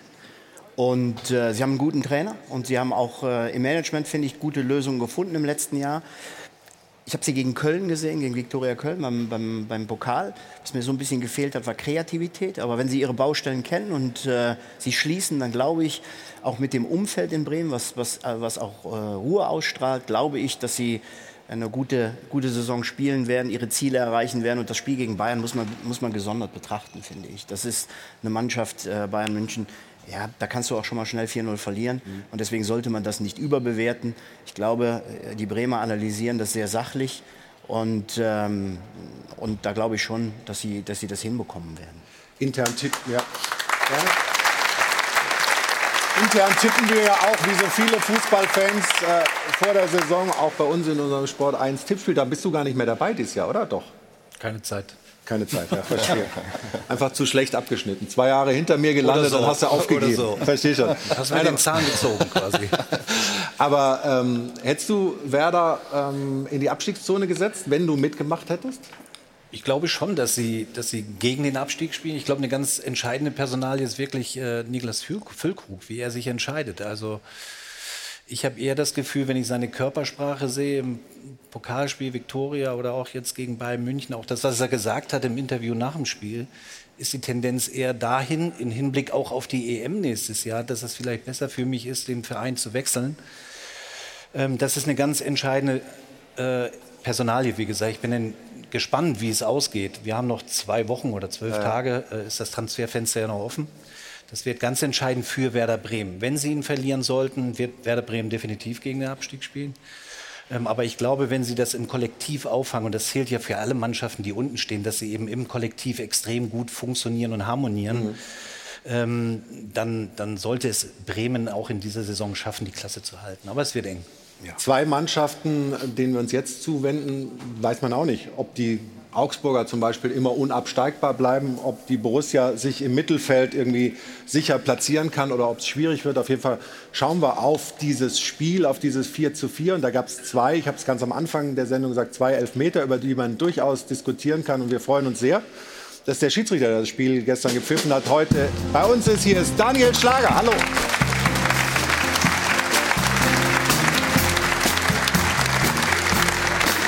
Grüß dich, hallo. Schön, dass du da bist. Mit einer Nacht drüber schlafen. Wie happy bist du mit dem Spiel, mit, mit euch als Schiedsrichterteam? Es war natürlich ein fantastisches Spiel, 4 zu 4, ja. zur Halbzeit schon 3 zu 3. Also das erlebt man auch nicht alle Tage. Ähm, mit auch einzelnen Situationen, die wirklich schwer zu bewerten waren. Die zwei Strafstöße am Ende der Nachspielzeit, auch untypisch. Aber letztendlich, wenn man die, die Bilder sich dann anschaut, bin ich äh, zufrieden mit den Entscheidungen. Die Bilder wollen wir uns anschauen mit dir und der Runde in unserer Rubrik. Da fragen wir doch mal den Schiri. Da fragen wir doch mal den Schiri. Wird präsentiert von Das Örtliche. Ohne Schiris fehlt uns was. So ist es. Ohne Schiris fehlt uns was. Roland, als verantwortlicher Betroffener, wie zufrieden warst du denn mit ihm und seinem Team? Ja, wir haben gestern kurz darüber gesprochen. Erstmal ist, das, ist der Job undankbar. Wenn wir hier schon diskutieren, es wird gleich sehr wahrscheinlich eine sehr differente Meinung geben. Einige sagen, das ist Elfmeter, andere sagen, das ist kein Elfmeter. Und dann sieht man, wie schwer das ist. Mhm. Was ich glaube, ist wichtig, nochmal den VAR und die, den Sinn und Zweck des VARs äh, zu diskutieren. Und da gibt es eine klare Regel. Äh, habe ich zumindest in der, in der Schulung ich das erfahren, dass man bei einer klaren Fehlentscheidung eingreift. Für mich war das keine klare Fehlentscheidung. Und deswegen, ähm, Daniel hat eine Sicht gehabt und die Sicht war kein Elfmeter. Äh, das war seine Wahrnehmung mhm. und äh, deswegen hätte ich den nicht gegeben, den Elfmeter. Jetzt aus Sicht von Borussia Mönchengladbach mit der schwarz-grünen Brille, klar. Trotz alledem, wenn man, wenn man das, das Fallmuster sieht des Spielers, wir haben uns gestern unterhalten, dann ist das, sieht das unnatürlich aus. Es gab eine Berührung, ja, aber für mich war das unnatürlich und er hat viel mehr draus gemacht, ähm, als man hätte daraus machen müssen. Gut und deswegen war es für mich ähm, kein Elfmeter. Aber nochmal, es ist eine ganz schwierige Geschichte. Und deswegen, ich möchte nicht in deiner Haut stecken, Daniel. Also alles gut. Ja, danke. Sehr gut beschrieben, Roland. Aber, und die Binse gibt es jetzt von mir, damit mal Geld in unser Schweinchen kommt. Bilder sagen mehr als tausend Worte. Schauen wir uns die Szene mal an. Also elf Meter für Augsburg und ich werfe hier mal meine drei Euro rein. Da kommt auch die Musik dazu. Daniel, ja. deine Sicht, du hast nicht auf Elfmeter entschieden in der ersten Reaktion genau. auf dem Feld. Genau. Also für mich war es so, ich habe einen Zweikampf wahrgenommen um den Ball zwischen dem Verteidiger und dem Angreifer. Da spielt der Verteidiger auch zunächst den Ball, spielt den Angreifer so ein bisschen an. Ähm, dann geht der Ball weiter Richtung Grundlinie und dann im späteren, zum späteren Zeitpunkt äh, hakt der Verteidiger nochmal nach und äh, trifft dann seinen Dieser Gegenspieler. Tritt genau, trifft seinen Gegenspieler am Schienbein. Das habe ich im laufenden Spiel so nicht wahrgenommen, ähm, weshalb mich der Videoassistent dann äh, auch gebeten hat, mir das nochmal anzuschauen. Also ich habe es äh, in der Realgeschwindigkeit gesehen und gedacht, ein bisschen komisch war es schon. Und bei der ersten Wiederholung, also mir war sofort klar, dass das Elfmeter geben wird, weil halt das Bein durch das Nachhaken an das eigene schlägt und er deswegen zu Fall gebracht wird. Und äh, als ich es im Fernsehen gesehen habe und dann auch irgendwie der äh, Kommentator des Spiels nichts gesehen habe, ich gedacht, das gibt's ja nicht. Das ist doch so offensichtlich, dass der deswegen hinfällt. Und für mich ist es eine klare Fehlentscheidung und auch äh, ein Wahrnehmen, das äh, von Daniel in dem Moment nicht da war und durch das Video sichtbar wird. Und von daher gibt es für mich überhaupt keine Diskussion, dass das ein Elfmeter ist. Gerne Widerspruch, Roland. Ja, klar. Für mich ist das äh, das Fallmuster. Nochmal, da brauchst mehr, mehr Kontakt, glaube ich, dass es dann zum Fallen kommt. Und er hat da viel mehr draus gemacht. Aber nochmal, aber das, gut sein, das macht ja aus das machen ja die Stürmer manchmal. Ja, ja, eben, eben, ja, aus eben. wenig viel machen. Aber ich bin bei dir, ich bin auch bei dir. Auch wenn ich mal das Gladbacher Trikot getragen habe, muss ich hier sagen, es war ein Kontakt da. Dementsprechend war die Entscheidung in meinen Augen auch richtig. Das Einzige, dass der Engels dann noch einmal so ein bisschen abhebt, hm. das muss nicht sein. Das war vielleicht ein bisschen zu viel und äh, was dich dann auch zum Grübeln gebracht hat, aber... Du hast es auch ja oft angeschaut, ne? Genau, ich habe es mir oft angeschaut, weil dieses Fallmuster für mich auch untypisch war. Äh, wie Roland schon gesagt hat, ähm, der hebt da so ein bisschen ab. Aber letztendlich ist es so, dass der, der Treffer einfach evident ist. Der Spieler kommt schon vorher ins Straucheln und dann reicht eben auch äh, so, ein, so ein Beinstellen aus, um den Spieler dann zu Fall zu bringen. Äh, ob der Spieler jetzt mehr draus macht am Ende oder nicht, äh, das ist für mich als Schiedsrichter nicht relevant. Äh, für mich war das ausreichend, dass er hinfällt und dass er nicht weiterlaufen kann und deshalb habe ich auf Strafstoß entschieden. Wie siehst du es? Ja, also der Fuß zieht nach, glaube ich. Äh, du darfst als Verteidiger in so einer Situation so nicht dahin gehen, weil der Stönemann nimmt das natürlich dankend an. Und klar, als Schiedsrichter, wenn man es zunächst nicht gibt, darauf hingewiesen wird und dann sich umentscheidet, hat man eine Fehlentscheidung korrigiert. Von daher, also ich würde schon sagen, klarer Elfmeter in der Szene. Aber ist, ist das genau eine typische Situation dafür, dass der VAR eingreift. Das Weil ist dann die Diskussion, kriegen wir die in dieser Roland ja Saison aufmacht, noch zu Recht. sehr viele Elfmeter und zwar auch international. Ich habe das gestern auch live gesehen und sofort gedacht, ist keiner. Mhm. Lass mich dann gerne überzeugen. Es gab eine sehr gut vergleichbare Szene mit dem Ex-Leipziger Dominik Joboschlei für Liverpool. Der hat gestern auch einen Elfmeter gepfiffen bekommen. Der war genauso soft wie der hier. Ich sag nochmal, da hat kein VR eingegriffen. Wenn der VR bei solchen Kontakten das so schwerwiegend beurteilt und sagt, ich muss eingreifen, dann kriegen wir sehr, sehr viele Elfmeter. Da würde ich gerne was dazu sagen. Ähm, der VA soll eingreifen, wenn der Schiedsrichter eine falsche Wahrnehmung hatte, aber auch, wenn er gar keine Wahrnehmung hatte. Und dann ist die Eingriffsschwelle etwas niedriger. Das heißt, wenn der Videoassistent sieht, hey, der Schiedsrichter hat gar nicht wahrgenommen, äh, ich habe dieses Nachhakeln, konnte ich nicht sehen. Und äh, dann hat der Videoassistent gesagt, okay, dann geh raus und schau es dir an. Und dann ist die Eingriffsschwelle auch etwas niedriger, als wenn ich eine Wahrnehmung als Schiedsrichter gehabt hätte. Wenn ich eine Wahrnehmung als Schiedsrichter Also wenn du dieses, diese zweite Berührung gesehen hättest, ja, genau. und, und gesagt, das reicht mir nicht, dann, hätte der VAR nicht oder hätte dich nicht overruled möglicherweise oder wärst du auch rausgegangen. Dann sind wir beim Thema, dann kann er wirklich nur eingreifen, weil es eine klare Fehlentscheidung ist. Und das ist ein subjektiver Begriff, was ist klar und was ist offensichtlich falsch. Aber in dem Fall war es wirklich so, dass ich keine Wahrnehmung auf diesen, dieses Nachhaken hatte und deshalb hat der Videoassistent äh, mich dann auch zu Recht rausgeschickt und ich war froh, dass ich mir die Szene nochmal angucken konnte. Roland, jetzt habt ihr gestern schon gesprochen, jetzt äh, hörst du hier die Diskussion. Haben wir dich überzeugt oder? Nein. Nein. Habe ich mir irgendwie gedacht. Dann gucken wir aber mal ich auf den... viel, aber ich habe hab gelernt. Also beim nächsten Mal kann ich in die Kabine gehen und kann das erklären, auch den Jungs erklären, weil die waren natürlich gestern auch klar in der Kabine ist darüber diskutiert worden, die Spieler haben darüber diskutiert. Jetzt habe ich so viel gelernt, dann kann ich zumindest den Jungs erklären, äh, wann der VAR eingreift und äh, was Wie die Schwelle braucht. ist, wann Ne? und so, ne? Und meinen Stürmern werde ich es dann auch, nimmt den Kontakt an, wenn er dann, äh, wollen wir ja alle nicht, ne? aber wie gesagt. Naja gut, jetzt gucken wir mal auf den Elfer, den ihr dann gekriegt habt, äh, für einen späten Ausgleich. Und äh, bin gespannt, wie da die Runde das bewertet. Stefan, vielleicht fängst du mal an, als ehemaliger Ja, eigentlich Spieler. müsste er jetzt wieder anfangen. Ja, okay, dann Roland. Ja, macht ja Sinn, oder? Ja, ist ein junger Spieler, der Ivandro. Ähm, na, also muss es jetzt noch mal in. Ja, er, Also- trifft ihn, er trifft ihn natürlich hinten am Oberschenkel. Ob das dann reicht, äh, darüber lässt sich auch diskutieren. Aber auch da bin ich so, wenn es keine klare Fehlentscheidung ist, darf er nicht eingreifen und dann ist es Elfmeter. Aber äh, man kann natürlich über die Szene kann man diskutieren, ja. Also, Ob das aus der- reicht oben, Aus äh, der Sicht der des Spieler Schiedsrichters. In dem Fall ist es eben so, du hattest eine Wahrnehmung von der Szene, du hast diese, diese Berührung gesehen. Korrekt. Und deswegen sagt der VAR dann nicht, hallo, äh, Genau, also ich hatte eine ganz gute Position in den Zweikampf und Ja, das war so auch- Meter weg. Genau, das war eigentlich eine klassische Situation. Der Verteidiger versucht den Ball rauszuschlagen, sieht den Angreifer hinter sich nicht. Im letzten Moment geht der Angreifer vor den Verteidiger und der Verteidiger ähm, ja, tritt dann nach dem Ball und zieht auch nicht zurück, sondern zieht volle Kanne durch und trifft. aber dann, für mich sieht es so aus, als ob der Gladbacher Spieler ja schon in der Luft ist, als dann die Berührung kommt. aber er den Ball ja- annehmen möchte ähm, und dann wird er von hinten getroffen und äh, kommt deshalb dann zu Fall. Ja. Stefan, ist das, ist, also ich konnte es jetzt in den Fernsehbildern gar nicht äh, klar Es äh, ist- entscheiden, es ist ob, so ob, da, ob da es ist wirklich eine Berührung schwierig. da ist. Ne? Wir haben es vorhin fünf oder sechs. Mal ja. auch angeschaut. Und, aber wenn der Kontakt da ist, dann ist auch das ein Elfmeter. Ich glaube, man sieht schon, Wenn dass der er ihn am da Oberschenkel trifft. Und Ja, aber leicht, ne? sehr leicht. Also, ob Aber das es ist halt keine- ursächlich keine ist für- Fehlentscheidung in dem Wir Moment, haben, von wir haben vorhin vom Fallmuster gesprochen und so weiter. Das Ja, aber das- wir haben eben auch von einem leichten Kontakt gesprochen. Ne? Und äh, du hast gesagt, naja, aber dann, dann der, das ist mir egal, was er daraus macht. Ne? Und äh, dann muss man es hier genauso bewerten, finde ich. Es kommt ja auch auf die Folgen an. Ja. So ein leichter Kontakt in der schnellen Bewegung hat ja eine andere Manier gespielt.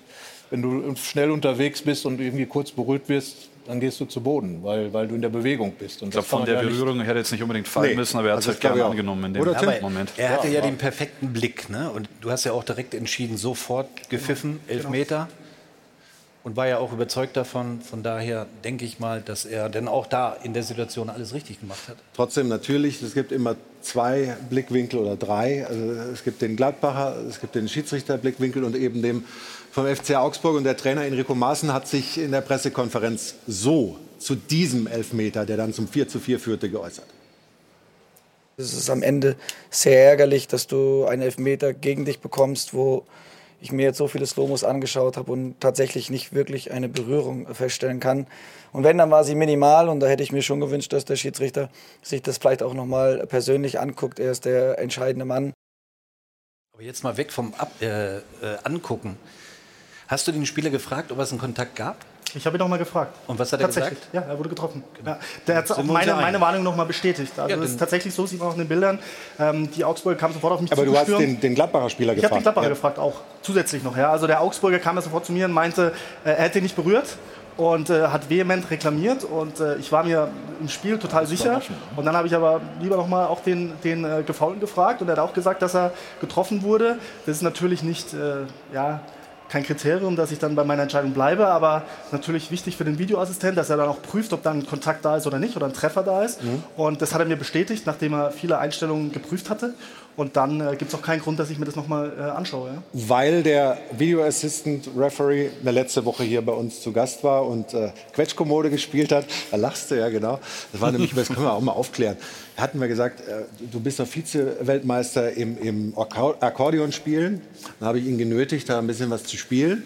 Äh, Und dann hatten wir aber einen Linkshänder-Akkordeon und dann konnte er noch nicht mal alle meine Entchen so richtig spielen. War ein bisschen gemein. Also wir haben, kein, wir haben keine Blockflöte oder sowas für dich vorbereitet. Ja? Also keine, keine Sorge. Aber wenn der Video Assistant Referee dir dann sagt, äh, ich habe es gesehen, da ist eine Berührung, dann musst du nicht mehr raus, wie es jetzt Enrico Maaßen gefordert hätte. Genau, dann bestätigt das ja genau meine Wahrnehmung auf dem Feld und äh, dann macht es keinen Sinn, dass ich mir rausgehe und das nochmal anschaue. Das, äh, man muss überlegen, das würde dann viel häufiger im Spiel passieren ähm, und dann verzögert man das Spiel und ich glaube, das will auch kein Fußballfan, dass man da andauernd Unterbrechungen hat, weil der Schiedsrichter nochmal rausgeht. Das, das schwächt auch sicherlich äh, die, die Schiedsrichterpersönlichkeit und ähm, deshalb, äh, ja, ich war mir in dem Moment sicher und ähm, die Bilder geben es auch her äh, und deshalb kein, kein Eingriff des Videos. Für uns ist das für uns ist das ja toll. Und ich glaube, für Sie zu Hause auch, wenn sich Schiedsrichter dann stellen. Ähm, wie ist denn so generell die Zusammenarbeit, das Verhältnis zwischen euch, die dann auch nach Spielen äh, teilweise hochemotional sind, und, und den, den Referees in, in der Regel? Also ich finde, dass das deutlich besser geworden ist, dass wir... Wodurch eigentlich? Ja, weil ich glaube, dass die Schiedsrichter offener geworden sind, auch was Diskussionen angeht. Ich habe mich immer darüber aufgeregt, wenn man, wenn man darüber nicht gesprochen hat. Mhm. Ja, das ist für mich erstmal äh, Grundlage, dass man kommuniziert. Das tun wir, nicht vor allem, sondern dann hinter verschlossenen Türen. Und das läuft inzwischen sehr, sehr gut. Das muss man, muss man äh, schon gestehen. Und wenn wir auf der Ebene dann reden, dann finde ich es auch okay, wenn man es fachlich äh, bewertet, dass wir am Rand nach emotional sind. Also ich finde, das macht den Fußball aus, das macht den Sport aus und das sollte, sollte einem auch zugestanden werden. Deswegen verstehe ich auch Enrico Maaßen, wenn du in der 97. Minute äh, dann den Ausgleich äh, fängst, äh, äh, hast ein gutes Spiel gemacht. Das ist emotional und wenn er das jetzt sieht heute, äh, hat er auch gelernt, glaube ich, und dann wird er das sehr wahrscheinlich auch anders bewerten äh, demnächst. Und nochmal, ich finde, dass wir eine Ebene finden sollten. Wir brauchen die Schiedsrichter. Es ist ein schwieriger Job. Äh, und äh, mein Verhältnis damals, als ich noch selber Trainer im Jugendbereich war, das war nicht so gut. Das muss ich sagen. Aber ich habe viel verstanden. Und äh, deswegen ähm, glaube ich, äh, das geht zumindest in die richtige Richtung. Wir sollten kommunizieren und nicht übereinander, sondern miteinander reden. Und das machen wir hier und freuen uns sehr, dass das heute mit dir funktioniert hat. Machen da jetzt einen Strich drunter unter die zwei Entscheidungen. Wünschen dir eine gute Saison, äh, möglichst immer ein sicheres Gefühl, möglichst äh, viel Fingerspitzengefühl und äh, sagen Dankeschön für den heutigen Besuch hier in München. Dankeschön, Daniel Schlager, meine Damen und Herren. Vielen Dank. Und das war unsere Rubrik. Da fragen wir doch mal den Schiri. Da fragen wir doch mal den Schiri. Wurde präsentiert von Das Örtliche. Ohne Ö fehlt dir was. Und wir kommen zu Borussia Mönchengladbach. Wir haben zwei Szenen aus dem Spiel gesehen, aber es gibt viel, viel mehr zu besprechen über diesen spannenden Verein, dessen Geschäftsführer Sport Roland Wirkus heute hier bei uns zu Gast ist. Gestern 4 zu 4 in Augsburg.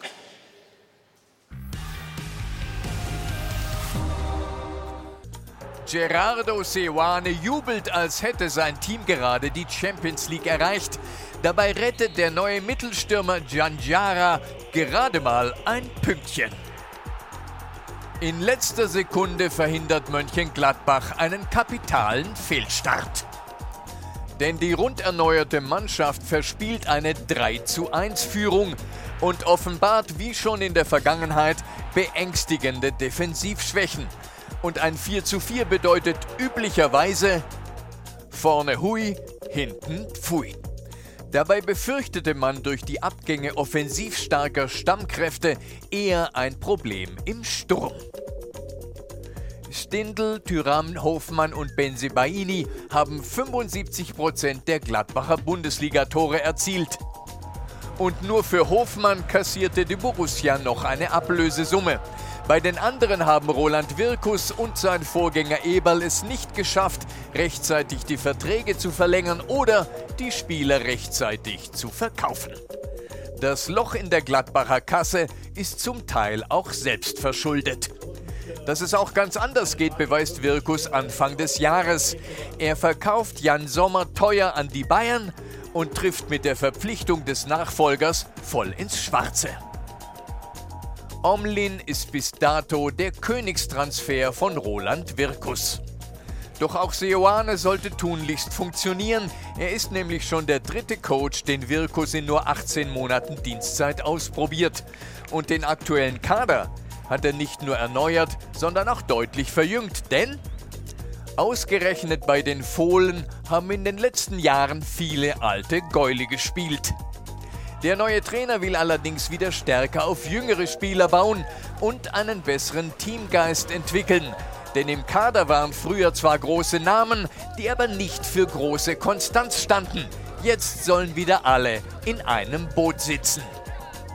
Gladbach will aus der Not eine Tugend machen.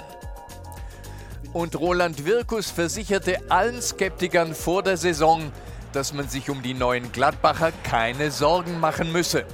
Nach vier Gegentoren in Augsburg fragen wir allerdings, wie viele Sorgen machen Sie sich jetzt nach diesem Spiel, Herr Wirkus?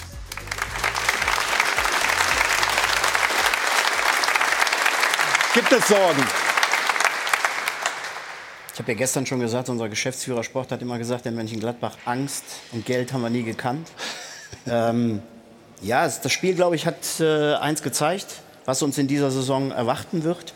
Äh, wir haben viel Potenzial, aber wir haben auch noch viele Baustellen, die wir bearbeiten müssen. Äh, das wissen wir und wussten wir. Es äh, ist eine junge Mannschaft und eine junge Mannschaft wird Fehler machen und die Jungs müssen ihr Herz auf den Platz lassen. Das wollen die Fans sehen draußen. Das haben sie gestern gemacht. Ähm, und jetzt müssen wir an den Dingen auch noch arbeiten. Und ähm, ja, man hat eben gesehen, 75 Prozent der Tore haben, wir, haben wir verloren durch wirklich Persönlichkeiten, die gegangen sind. Ähm, wir müssen es verteilen auf, auf mehrere Schultern. Das haben wir gestern äh, gut hinbekommen mit Schwanchara, äh, Itakura und auch Ngumo, die äh, jeweils getroffen haben. Ähm, jetzt gilt es halt, ähm, ja, das als Chance zu sehen. Und wir sehen das nicht als, als Gefahr, sondern als Chance, wieder, die, wieder zu unserem Weg zurückzukehren, der uns stark gemacht hat. Ähm, ich gebe geb allen recht, die sagen, wir brauchen Kontinuität auf der Trainerposition. Übrigens, ähm, Adi Hütter habe ich übernommen. Ne? Also ähm, ja, ja, war dazu. Ähm, deswegen ähm, ja, bei Daniel Farke hat es dann hinterher nicht mehr gepasst. Wir haben mit Daniel uns dann äh, am Ende der Saison zusammengesetzt äh, und haben dann gemeinschaftlich entschieden, äh, Was dass wir einen das anderen Weg Problem gehen. bei, bei, bei Farke? Was, warum hat es nicht mehr gepasst? Ja, auch er hat natürlich eine Hypothek übernommen, äh, äh, elf auslaufende Verträge. Äh, das zieht dir natürlich Energie. Er hat versucht, die Jungs zusammenzuhalten und das hat dann zum Ende halt nicht mehr funktioniert. Ähm, und das haben wir dann sauber analysiert, mit ihm zusammen auch und, und äh, haben gemeinschaftlich entschieden, dass wir einen anderen Weg gehen. Jetzt gucken Oder wir hat nach der vorne. Ansatz vom Fußball nicht zusammengepasst? Ja, du musst natürlich, du findest einen Kader vor und du musst aus den, äh, aus dem, dem, den Möglichkeiten auch äh, das Bestmögliche machen. Das haben wir vielleicht nicht so geschafft. Wir, sage ich, da gehört der Trainer sicherlich dazu. Und jetzt gilt es halt, und da haben wir uns bewusst für den Trainer entschieden, mit äh, Seoane, der sieben Jahre im Jugendbereich gearbeitet hat in Luzern, der aber auch, wie wir das immer gemacht haben, Projekte, äh, Spieler entwickelt hat. Ähm, in, in, in Bern dann, der Meister geworden ist in Bern, Pokalsieger geworden ist in Bern ähm, und äh, dort Spieler auch entwickelt hat und äh, dann wurden sie verkauft. Er hat, dann wurde wieder neue Projekte investiert, dann wurde wieder entwickelt und da müssen wir hin. Wir müssen wieder Werte für diesen Club schaffen. Ähm, und ich glaube, ähm, wir sind bis jetzt, so was die, was die Transferpolitik angeht, sind wir noch nicht zu 100 Prozent, aber wir sind zufrieden. Mhm. Äh, und jetzt gilt es wirklich äh, zu schauen, wo, wo müssen wir uns noch entwickeln, äh, wo, wo müssen wir alle anpacken. Ähm, und wenn du vier Gegentore kriegst, äh, klar, du musst besser verteidigen. Ähm, das wussten wir, dass das mit einer ganz jungen Mannschaft äh, auch, auch äh, Situationen geben kann, ähm, die schwierig werden. Da müssen wir jetzt gemeinschaftlich durch. Und wenn die Fans draußen sehen, äh, da sind Emotionen dabei, da ist Herz dabei. Und wenn man sieht, wie der Trainer gestern gejubelt hat, äh, dann freut einen das.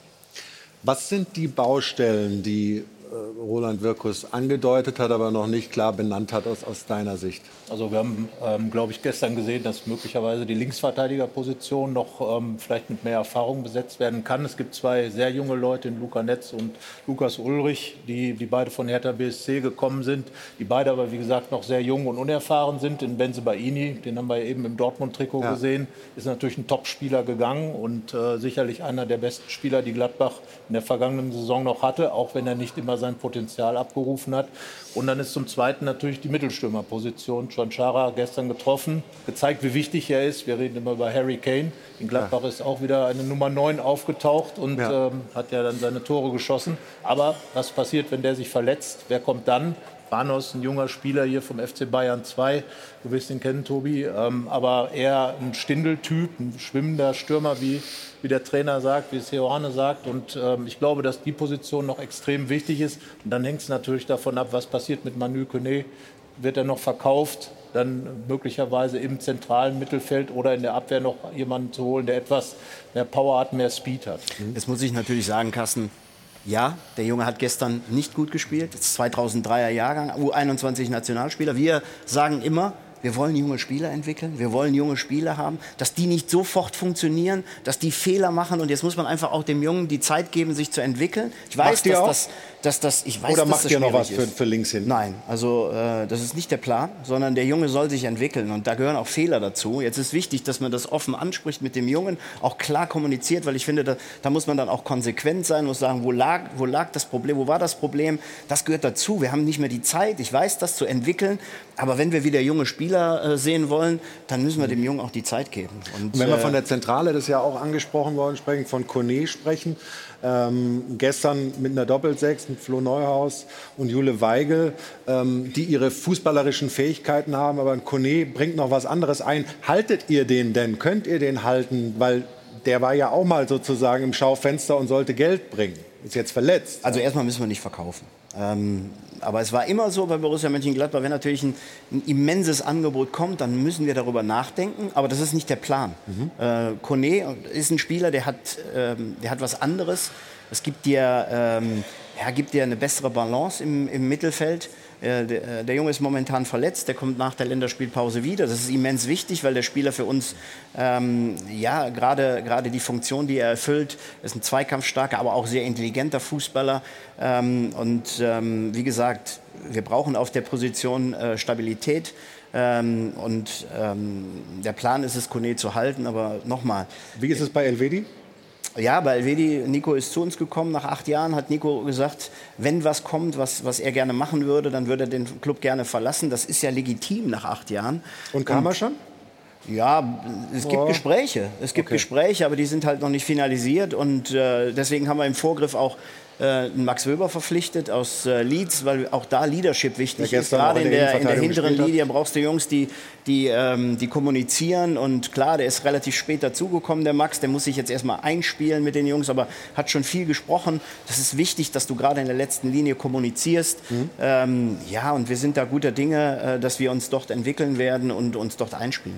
Wir haben ja hier eine Gladbach-Legende in der Runde sitzen, deswegen interessiert mich natürlich auch deine Meinung, Stefan. Du hast eine These mitgebracht, äh, T-Online-These. Gladbach benötigt dringend Kontinuität auf der Trainerposition. Deshalb muss der nächste Neustart mit Gerardo Seoane jetzt sitzen. Traust du es dem Schweizer zu, jetzt die konstante Lösung über ein paar Jahre bei Gladbach zu sein? Und wie wichtig wäre das? Und warum wäre das wichtig?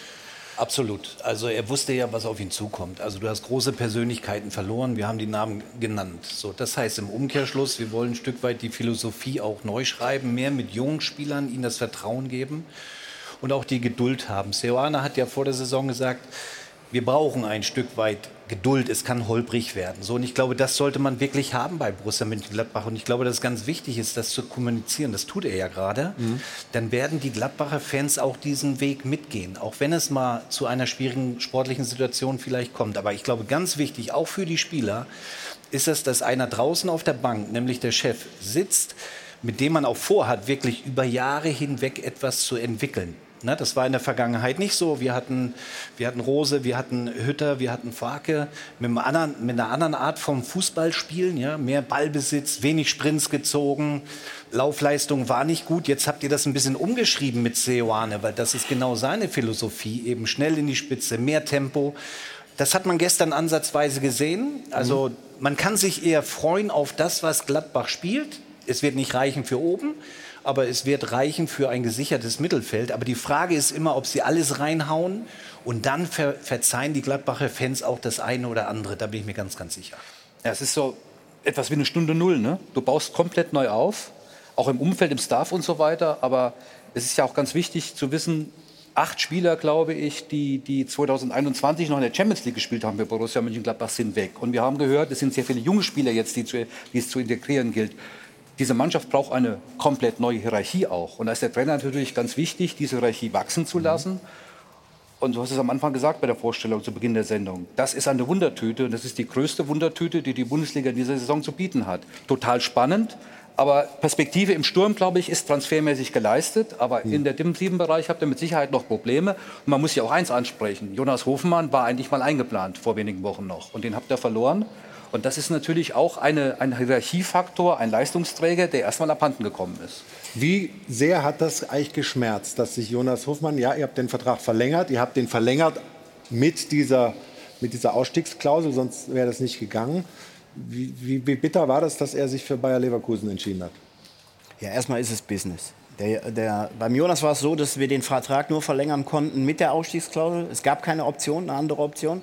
Und dann ist es doch auch legitim, auch bei einem Jonas, dass er dann, wenn er die Möglichkeit hat zu wechseln, ähm, und vielleicht noch mal mit 31 Jahren international spielt, dann finde ich das nicht verwerflich. Und der Jonas ist ein guter Junge, das muss man sagen, der in den letzten Jahren bei Borussia wirklich sich super entwickelt hat, zum Nationalspieler entwickelt hat, was ja auch immer wieder zeigt, dass du nicht immer bei Bayern München spielen musst oder in Dortmund, um Nationalspieler zu werden. Das hat der Jonas eindrucksvoll bewiesen ich bin dem Jonas nicht böse, dass er, dass er nach Leverkusen wechselt, weil ich finde, das ist ein ganz normaler Prozess. Mhm. Er fehlt uns, weil es eine enorme Qualität ist. Er hat, er hat viele Assists und viele Tore gemacht für Borussia, aber es ist ein guter Junge. Mhm. Ähm, das Wie hat mich ein bisschen gestört, aber nochmal, das sind was, Emotionen. Was war da? Was war ja, das, das, das, da gucken wir nach vorne, da, da wollen wir auch nicht mehr nachkarten. Ich glaube, ihr habt weil, alles versucht, ja? Also ja, wir haben, uns, wir haben uns gestreckt, um ihm zu zeigen, dass er für uns ganz wichtig ist.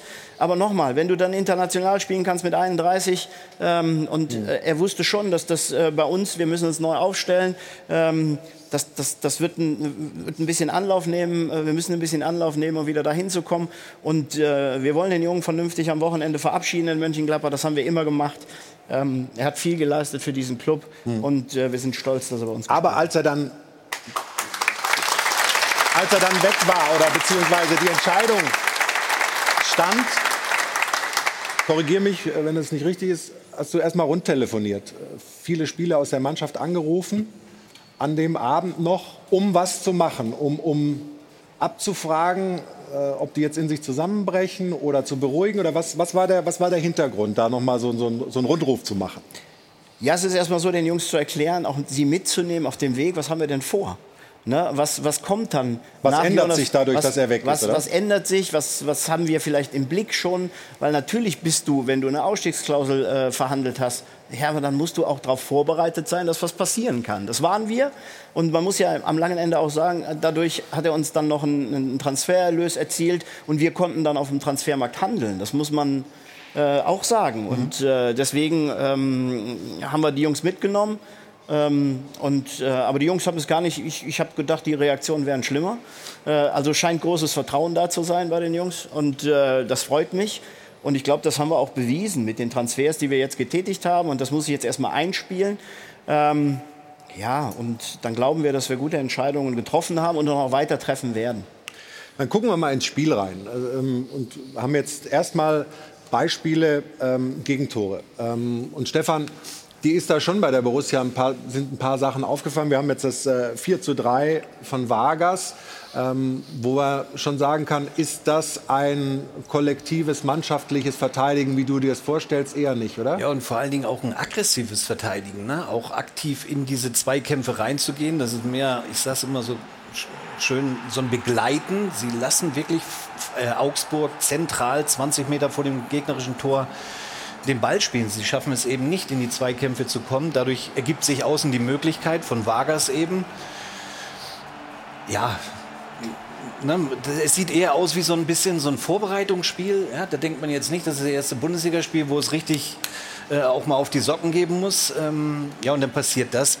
Ja, dem Torwart würde ich jetzt sieht ein bisschen unglücklich aus, aber scharf geschossen. Also aber sie sind nochmal zurückgekommen und das spricht dann auch für die Moral der Gladbacher. Auch wenn sie zweimal geführt haben, 2-0, 3-1. Da dann nochmal zurückzukommen und zu antworten, spricht dann ein Stück weit auch für die Gladbacher. Obwohl ich glaube, es tut eher weh, dass sie die Führung nicht übers Ziel gebracht hat, denn die Möglichkeiten waren da. Wir haben alle sehr viel trainiert, um euren neuen Stürmer aussprechen zu können. Ich sag's jetzt mal. Schwanschara, richtig? Ja.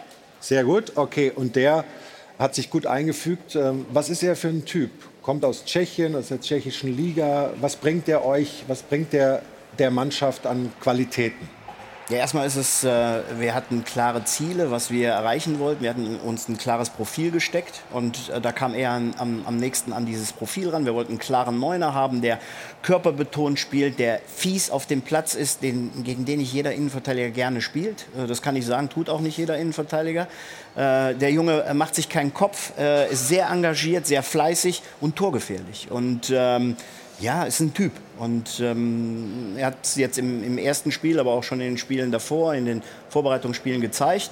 Und trotz alledem wird es ein Prozess sein. Der Junge kommt aus einer tschechischen Liga, hat in, in, in Prag ähm, ist er Meister geworden. Was mich beeindruckt hat, war, dass äh, äh, der Junge Meister geworden ist mit Sparta Prag und wir haben uns einen Tag später getroffen. Normalerweise liegst du dann im Sektbad und äh, ähm, nein, er war da, er war in Prag auf dem, am Flughafen und wir haben uns getroffen und haben ihm unsere Vision äh, aufgezeigt.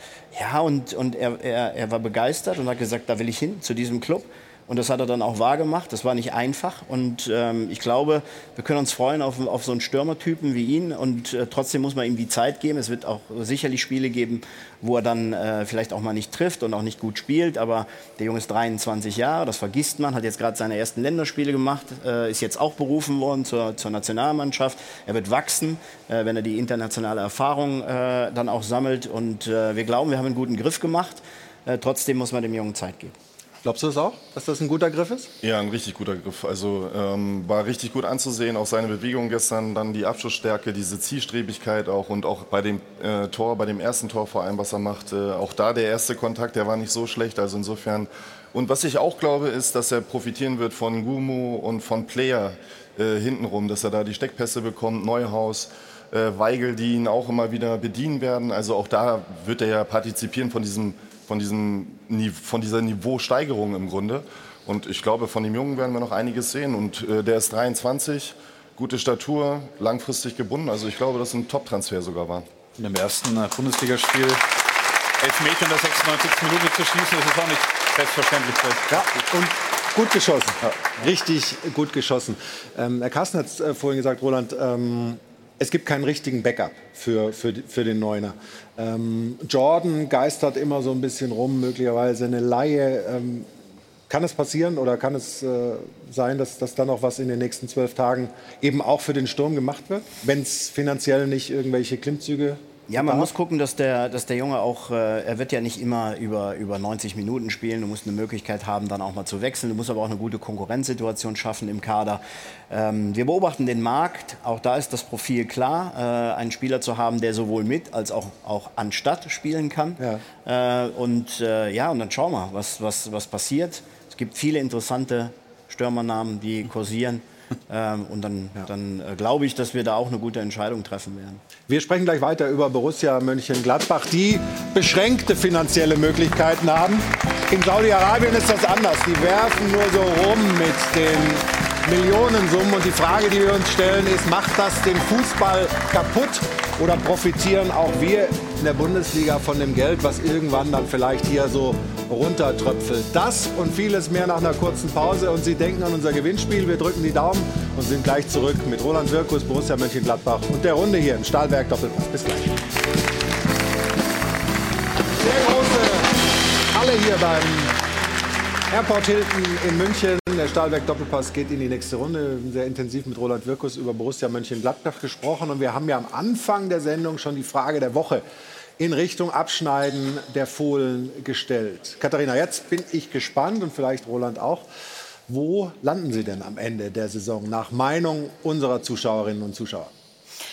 Gefühlt ist es so ein bisschen ein Spiegelbild dessen, was ich äh, auch im Vorfeld, wenn man sich unterhalten hat, durchgehört habe. Also eher so ein Unentschieden. Wir gucken mal zusammen drauf. Mittelfeld sagt nämlich die große Mehrheit. Dort soll äh, Gladbach am Ende der Saison äh, landen, laut Prognosen der Zuschauer und Zuschauerinnen, die hier mit abgestimmt haben. 64 Prozent sagen das nämlich. Wir haben dann noch mal geguckt was Sie, was ihr auch zu Hause dann schreibt dazu, was die Begründungen sind. Also, hier nochmal, sagt Flankenteufel, der Punkt in Augsburg, der war mehr als glücklich. Dieses Glück erreicht für den Klassenerhalt vielleicht nicht. Also deutlich, äh, da geht der Fingerzeig nach unten. Hier sind wir nochmal beim Mittelfeld, aber endlich wieder mit einer Truppe auf dem Platz, die das Wort Mannschaft verdient, mit Einsatz, Leidenschaft und vor allem Perspektive. Also da ist man ein bisschen optimistischer. Noch optimistischer sieht es dann hier aus. Wir lassen mal ja, die Meinung hier zum VAR da oben ein bisschen außen vor. Wirkus und sein Team haben einen jungen Kader zusammengestellt, der mit Leidenschaft und Siegeswille die Fußballherzen erobern wird. Also das klingt schon eher nach Tendenz Richtung Europa, so würde ich es mal festhalten an dieser Stelle. Wir hören mal noch rein, was Sie bei uns am Dopafon dazu gesagt haben. Ich gehe davon aus, dass Gladbach um Platz 10 spielt mit dem neuen Trainer und den neuen Spielern. Werden sie sich da irgendwo einpendeln, es ist noch zu früh für die Europapokalplätze und mit dem Abstieg wird Gladbach nichts zu tun haben. Ich glaube, dass die Borussia auf einem stabilen achten Platz einlaufen wird. Mit dem Trainer hat man einen guten Griff getan und auch die Mannschaft ist sehr gut verstärkt worden. Auch viele Charaktere, die der Mannschaft, denke ich, ganz gut tun. Borussia München-Gladbach sehe ich im hinteren Mittelfeld. Sie haben zwar einen sehr guten Trainer geholt, aber das Material, das sie momentan haben, reicht nicht für mehr. Gladbach wird gut oben mitspielen, das glaube ich, aber wird sich mit Dortmund um den vierten Platz streiten. Die Borussia landet im gesicherten Mittelfeld. Die haben eine gute Mannschaft zusammen. Die alten Zöpfe sind abgeschnitten und der Roland Wirkus macht das richtig gut. Alles dabei, ne? Und dass er da so ruhig geblieben ist, wenn da jemand schon von der Champions League, vom Duell mit Borussia Dortmund äh, fabuliert, äh, finde ich bemerkenswert. Ähm, was hast du für ein Gefühl? Wo geht der Weg hin? Das, das, war ja in den letzten Jahren schon so, dass viele Spieler auch immer so auf dem Absprung waren gefühlt, immer sich ins Schaufenster gestellt haben und vielleicht auch nicht mehr alles gegeben haben. Ist das dieses, was ja auch kam, jetzt wieder eine Mannschaft, äh, die mit den Fans auch interagiert, wo die Fans sich auch wieder identifizieren können? Ist das das Wichtigste und wo wo landet dann die Borussia deiner Meinung nach am Ende? Also ich glaube, diese Identifikation ist natürlich wichtig, gerade für einen Club wie Borussia Mönchengladbach. Ähm, Stefan Effenberg weiß das, äh, wenn man, wenn man spielt und bei den Fans ankommt, dann, dann verzeiht man auch mal ein Spiel, das nicht so gut läuft. Ich glaube, dass gerade der Trainer eine wichtige Position ist, das haben wir auch gehört. Er ist für mich der, der eigentlich die ganze Hoffnung auf sich trägt, weil er jemand ist, der aus einer Mannschaft etwas bauen kann. Mhm. Er hat in Bern äh, Adi Hütters Mannschaft, Meistermannschaft übernommen, hat einen Serienmeister daraus gemacht, hat in Leverkusen in der ersten Saison einen sehr guten Job gemacht, hat, glaube ich, aus der zweiten Saison sehr viel gelernt. Er, er hinterfragt sich ständig, hinterfragt seine Arbeit. Und ich glaube, dass er mit so einer Mannschaft extrem viel machen kann. Wir haben eben über einzelne Positionen gesprochen. Er hat viel ausprobiert in der Vorbereitung, auch verschiedene Spielsysteme, vereint so ein bisschen das, was Adi Hütter versucht hat zu etablieren, mit dem, was vielleicht irgendwann mal Lucien Favre gemacht hat. Mit dem Verteidigen muss es natürlich noch besser klappen und darum war dieses Spiel vielleicht, dieses 4 zu 4 gerade ein richtiges Spiegelbild dessen. Aber ich glaube, dieser achte Platz, das ist so ein, was eben gesagt wurde, das ist so ein Faktor, wo ich sage, ja, das ist eigentlich das, wo man auch hinschauen soll. Früher hieß es immer Einstelligkeit und Einstelligkeit heißt ja sehr viel. Das heißt Platz 9, Platz 8. Bis 1.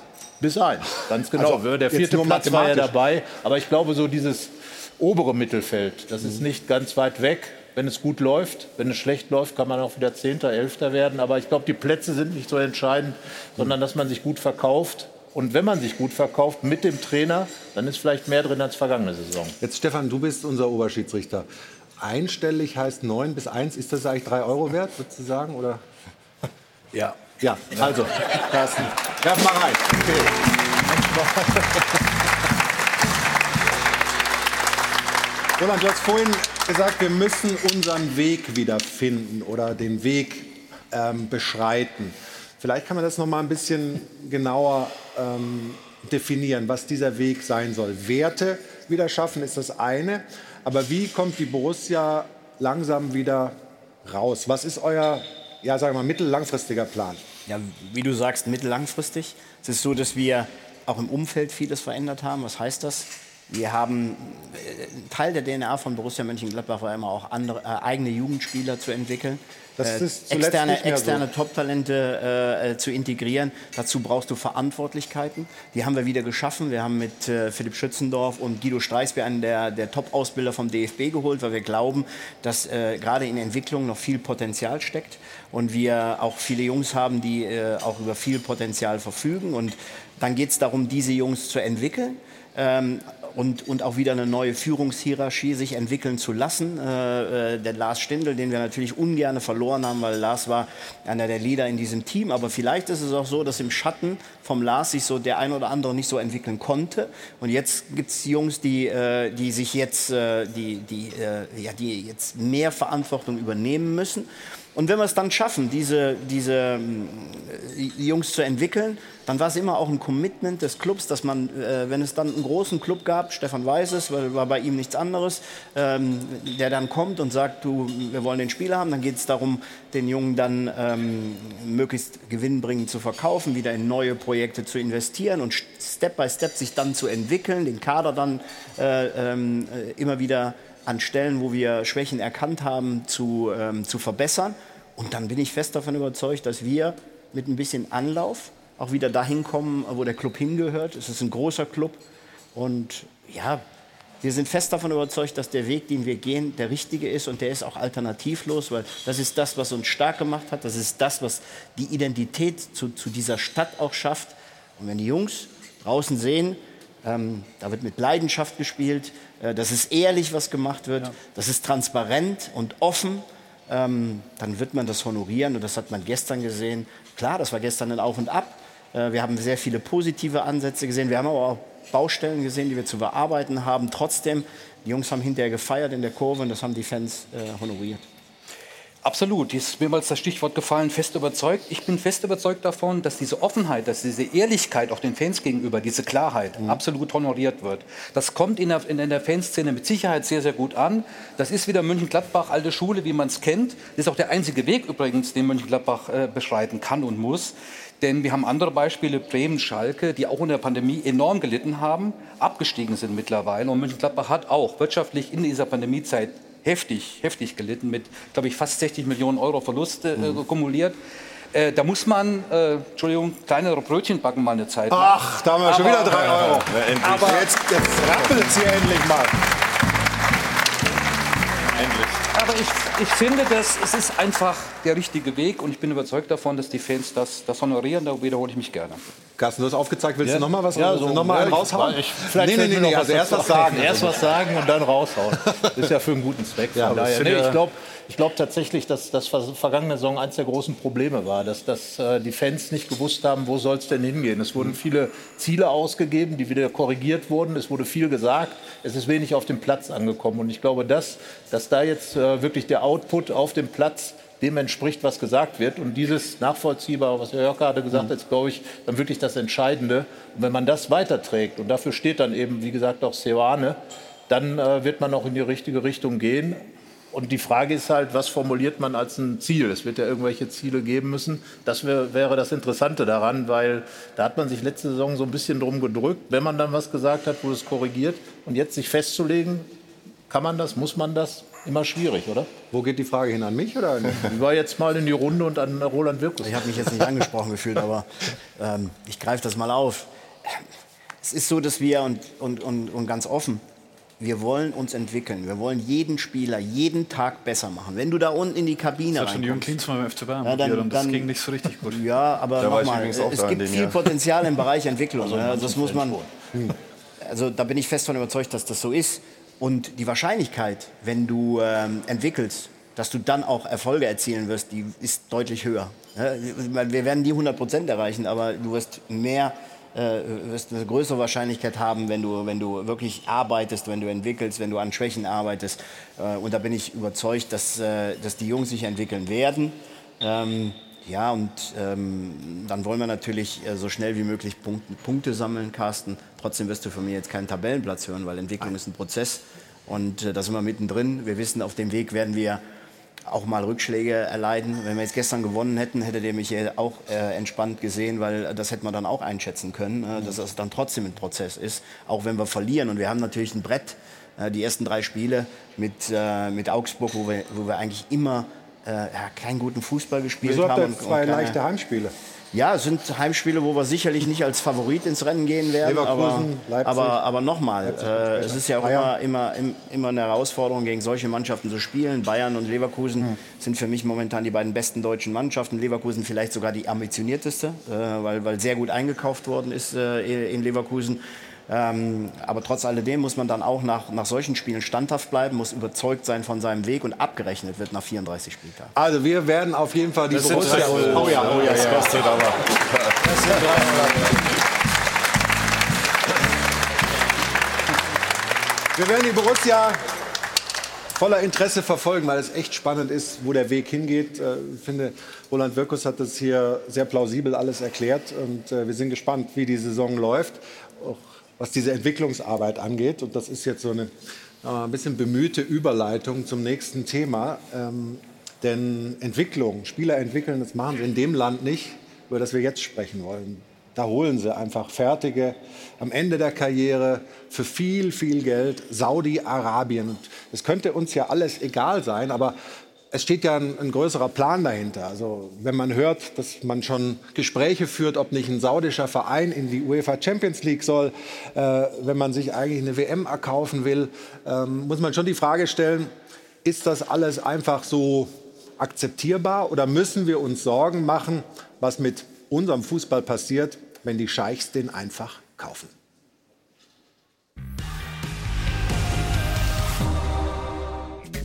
Es war einmal ein Prinz, der hatte ein kleines Imageproblem, genau wie sein Land. Ein Land der unbegrenzten Geld- und Ölquellen. Deswegen kann der Prinz auch kräftig in den Sport investieren.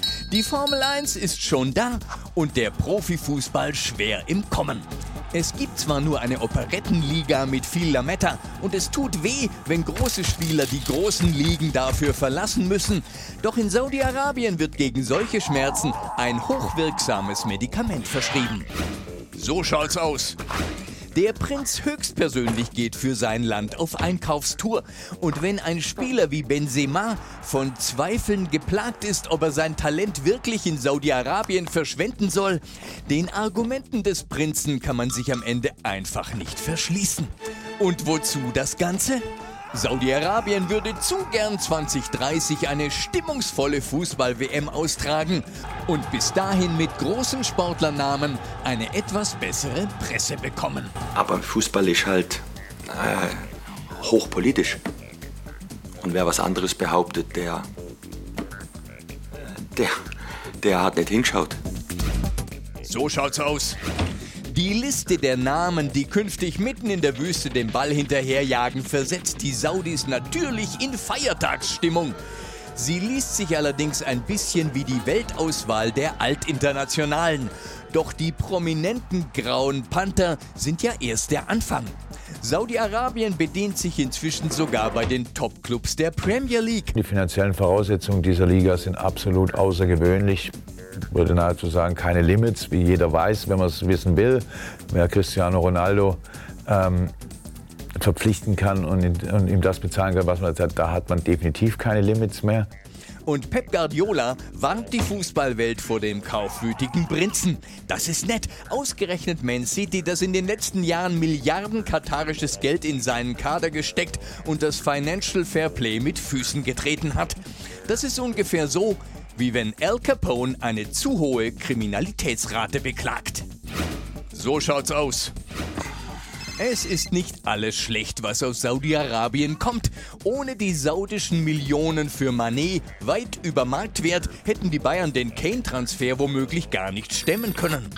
Und auch Neymar hat dort eine neue Chance. Jahrelang wollte er der beste Spieler der Welt werden, vergeblich. Jetzt wird er halt wieder der teuerste und der gierigste. Hauptsache superlativ. Und natürlich möchte er ein paar Extras. Sauna, Flugzeug, Bentley. Und das ist ja auch nur zu verständlich, denn schön saufen kann man sich die saudische Liga schließlich nicht. So schaut's aus.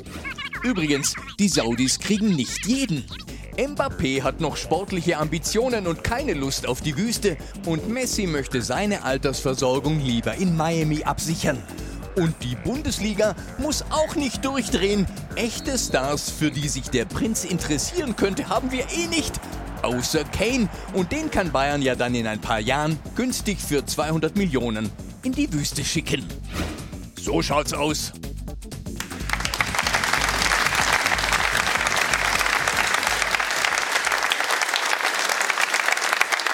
Alles ganz lustig, alles irgendwie ein bisschen crazy. Wie viel Sorgen machst du dir, was da passiert? Oder ist das alles ich mache, mir, ich mache mir überhaupt keine Sorgen, weil ich ganz einfach äh, Realist sein möchte und erkenne, dass in der gesamten Weltpolitik äh, diese Region mehr Bedeutung erlangt hat und erlangen will, dass in der gesamten Weltwirtschaft äh, der Output aus, aus Europa insgesamt in den letzten Jahren abgenommen hat. Saudi-Arabien oder auch Katar über ihre Rohstoffe hinaus deutlich zugelegt haben in, in, in, Welt, in der Weltwirtschaft. Und dass mit dem Sport, äh, und nicht, übrigens nicht nur mit dem Fußball, gerade in Saudi-Arabien, jetzt auch ähm, versucht wird, sowohl innenpolitisch als auch außenpolitisch sich zu verändern äh, ähm, und genügend Geld auch vorhanden ist, um es zu streuen. Das ist einfach der Lauf der Dinge und jeder hat die, die freie Entscheidung für sich äh, äh, zu entscheiden, wie er damit umgeht. Ich kann das Geld, äh, was aus Saudi-Arabien kommt, im Profifußball ablehnen. Ich kann es aber auch nehmen. Soweit ich es erfahren habe, nehmen es die meisten. Also den, den Bayern hat sicher geholfen beim Manet-Transfer, weil ansonsten hätte keiner so viel Geld gezahlt für ihn. Ähm, wir haben jetzt darüber gesprochen, oder es kam in dem Beitrag raus, dass die Altstars nur dorthin gehen oder die Älteren. Das ändert sich ja schon, ne? mit Ja, Verratti ich mein, und anderen. jetzt, Ja. äh, wenn jetzt Laporte, der ein Angebot hat von City, dorthin gehen würde, wenn Alisson Becker dorthin gehen würde, jetzt ist, glaube ich, gestern Mitrovic von Fulham, beste Spieler, äh, dorthin gewechselt, dann ist das nochmal, glaube ich, ein nächster Schritt, der passiert. Und es geht ja nicht nur um die Spieler, die dorthin wechseln, sondern auch den Einfluss, den Saudi-Arabien hat. Wenn man gestern das Spiel gesehen hat von Newcastle gegen äh, Manchester City, was da inzwischen für die Mannschaft spielt, die sind inzwischen in sehr schneller Zeit in die Champions League gekommen und das ist ja quasi auch eine saudi-arabische Mannschaft. Also der Einfluss ist enorm. Werden wir es ändern können oder wird es sich ändern? Nein, weil die WM war in Katar. Die WM wird irgendwann die nächsten Jahrzehnte in Saudi-Arabien sein und äh, wir können es uns jetzt nicht vorstellen, aber das ist halt Teil des Geschäfts, weil der Fußball so popu- populär ist. Aber wenn, wenn ein Jürgen Klopp sagt, wir haben eigentlich gar keine Möglichkeit mitzuhalten, ähm, dann hat das ja mit Marktwirtschaft nichts mehr zu tun. Du hast ja gar keine Chance sozusagen gegen diese Petrodollars. Äh, wie, wie geht man damit um? Wie bringt man Spieler dazu, also jetzt vielleicht ist Borussia Mönchengladbach noch nicht betroffen, aber wer weiß, wie das in Zukunft sein wird. Aber wie bringt man Spieler dazu zu sagen, ich möchte erstmal, ich möchte Titel hier gewinnen, ich, ich, ich, ich äh, werde nicht gleich schwach. Ich meine, es sind ja Spieler jetzt von, von Mainz in die zweite Liga nach Saudi-Arabien äh, gewechselt und so weiter. Es ist ja erst am Anfang. Ist, ist das nicht so äh, besorgniserregend? Ja, jetzt muss man, finde ich, äh, differenzieren, Katar und Saudi-Arabien, weil Saudi-Arabien hat sich in den letzten äh, Jahren zumindest sechsmal für die, für die Weltmeisterschaft qualifiziert, haben übrigens den amtierenden Weltmeister Argentinien in der Gruppe geschlagen. Das ist dann schon mal noch mal was anderes. Ähm, trotz alledem glaube ich, dass, äh, dass erst Strukturen geschaffen werden müssen. Die Liga ist noch nicht sichtbar äh, in Europa. Spannend wird es, wenn äh, wenn ein Champions League Platz an, an einen arabischen Club vergeben wird, dann, wird's, äh, dann könnte es spannend werden. Hältst du Ähm, nicht für möglich? Ähm, ich weiß zumindest, dass äh, bei der Übernahme der, der Profi-Golftouren, europäisch wie auch der US-Tour, ein Wunsch äh, äh, des, Saudi, des saudischen CEO äh, war, Dass er Mitglied des in dass, er Mitglied, dass er Mitglied im Augusta Golfclub äh, werden will. Das halte ich so ein bisschen für eine, für eine Mentalitätsfrage. Ne? Aber ich kann mir im Moment wirklich nicht vorstellen, dass dann mit einer Wildcard ein saudischer Club mitspielt äh, äh, in der Champions League. Kann mir alles klar ist vorstellen aber im auch, Fußball. ich Das kann mir, stimmt. klar ist aber auch, dass, dass ich habe es eben schon mal gesagt, dass der europäische Profifußball gerade profitiert, weil äh, sehr viel Geld für Spieler bezahlt wird, die kurz vom alte Herrenalter stehen, äh, die du noch mal gut verkaufen kannst. Das ist, gehört eben auch zur Wahrheit dazu. Und ähm, Saudi-Arabien macht eigentlich genau das, was Katar auch gemacht hat. Nur sie, ich habe den Eindruck, sie, sie kaufen noch mehr und noch prominentere Spieler und versuchen halt mit noch mehr Macht diese Liga etwas aufzubauen. Aber ich sehe da jetzt keinen, keinen Wachwechsel. Aber gibt es eine moralische Komponente? Also Saudi-Arabien ist ja äh, ein Land, äh, was nach wie vor äh, ich sage es mal vorsichtig, Defizite im, im menschenrechtlichen Bereich hat, äh, wo Frauenrechte äh, immer noch unterrepräsentiert sind. Wir kennen den Fall des Journalisten, der in der Botschaft in der Türkei getötet wurde. Also das ist ja, also manche sagen schmutziges Geld, was da fließt. Roland. Ja, muss man kritisch sehen. Ähm, trotz alledem muss man ja auch sich hinterfragen. Man nimmt das Geld für Manet.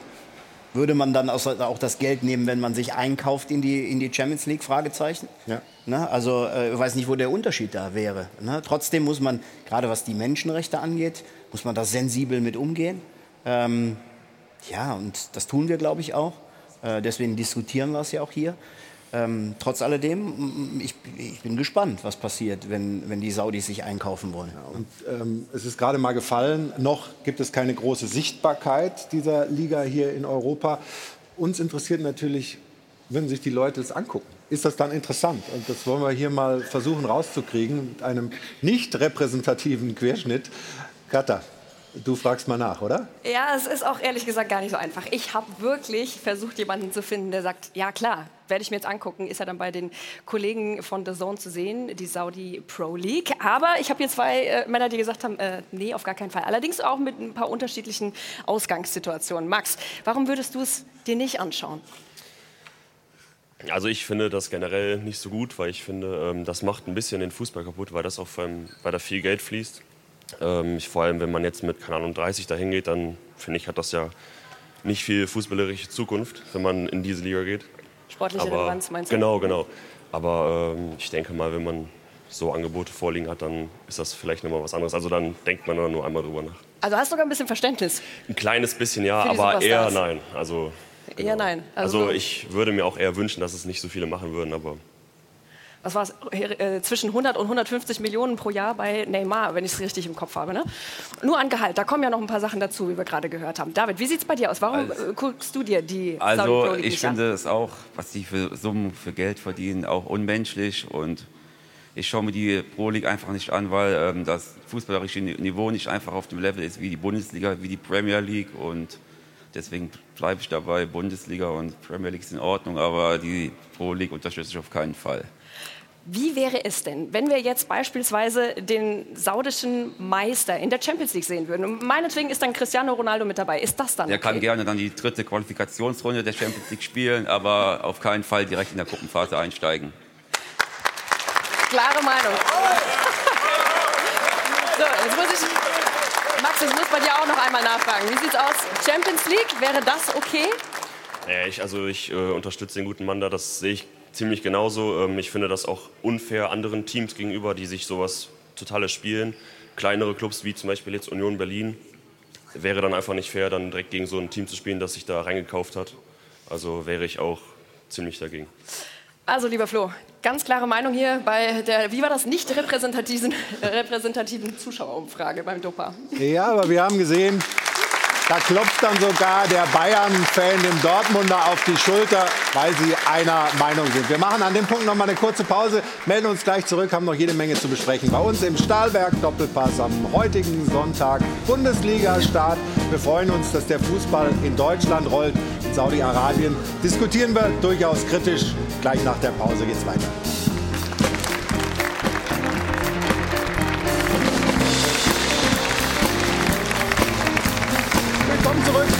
Stahlberg Doppelpass hier in München.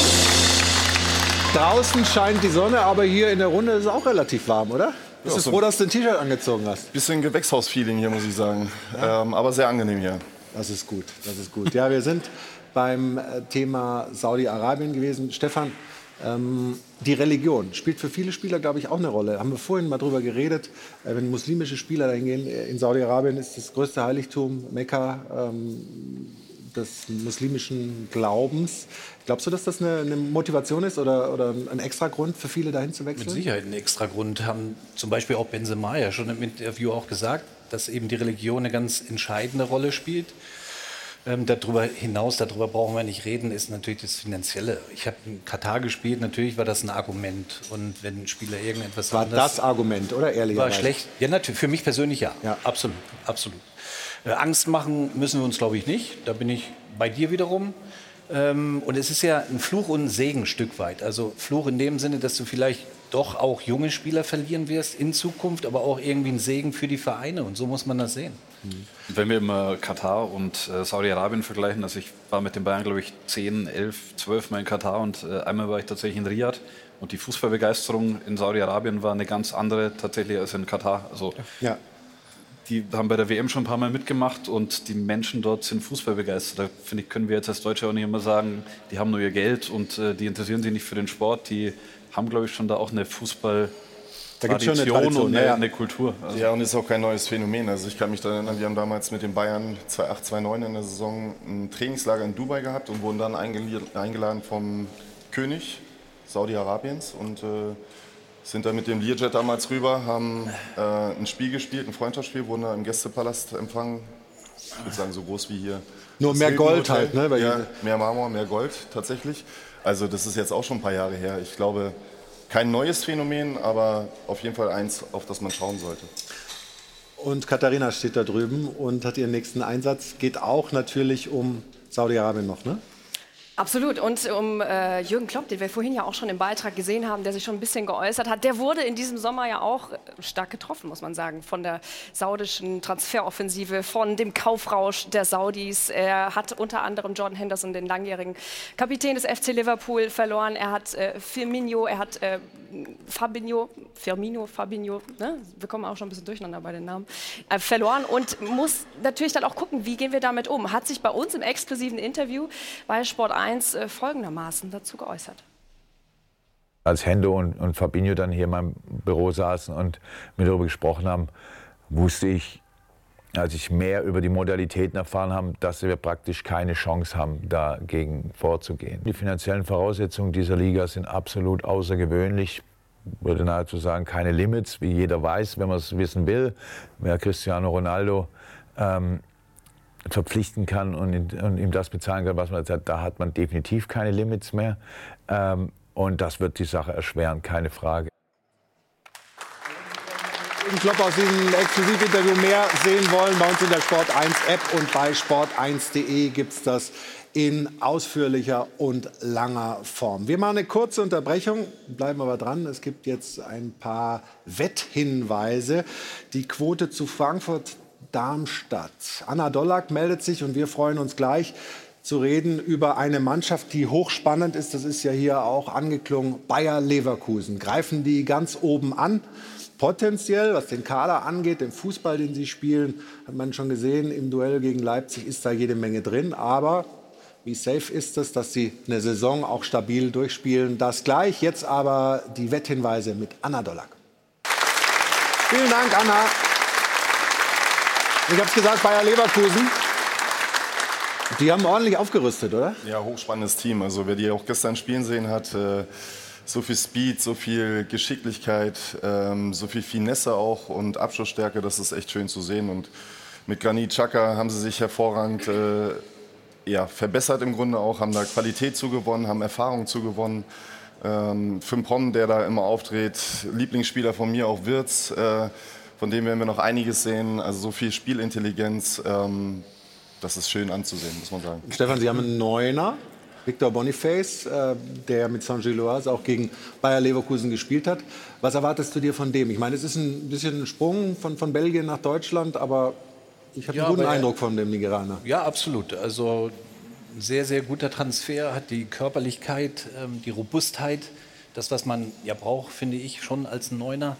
Jonas Hofmann, glaube ich, dürfen wir in dieser ganzen Geschichte nicht vergessen. Sie haben wirklich Erfahrung auf entscheidenden Positionen dazu gewonnen. Und dann hoffe ich, dass Florian Wirtz eine verletzungsfreie Saison spielen kann. Dann ist das ein Team, die ja auch die eigenen Ansprüche hat. Äh, Simon Rolfes hat es ja gesagt, wir wollen oben mitspielen, wir wollen Mhm. Titel gewinnen. Glaube ich, steht das mittlerweile wirklich im, im Verhältnis und in der Realität. Also ist durchaus möglich. Und natürlich Auf, ja, Entschuldigung, Tobi, ja. Xavi Alonso über allem. Klar. Den wahrscheinlich irgendwann werden sich Bayern, Liverpool und Real Madrid Rennen um ihn liefern, wo er Trainer wird. Jetzt holen sie noch Josip Stanisic von den Bayern, nochmal ein zuverlässiger äh, Defensivspieler, variabel einsetzbar. Also haben einen Top-Kader und einen noch besseren Trainer.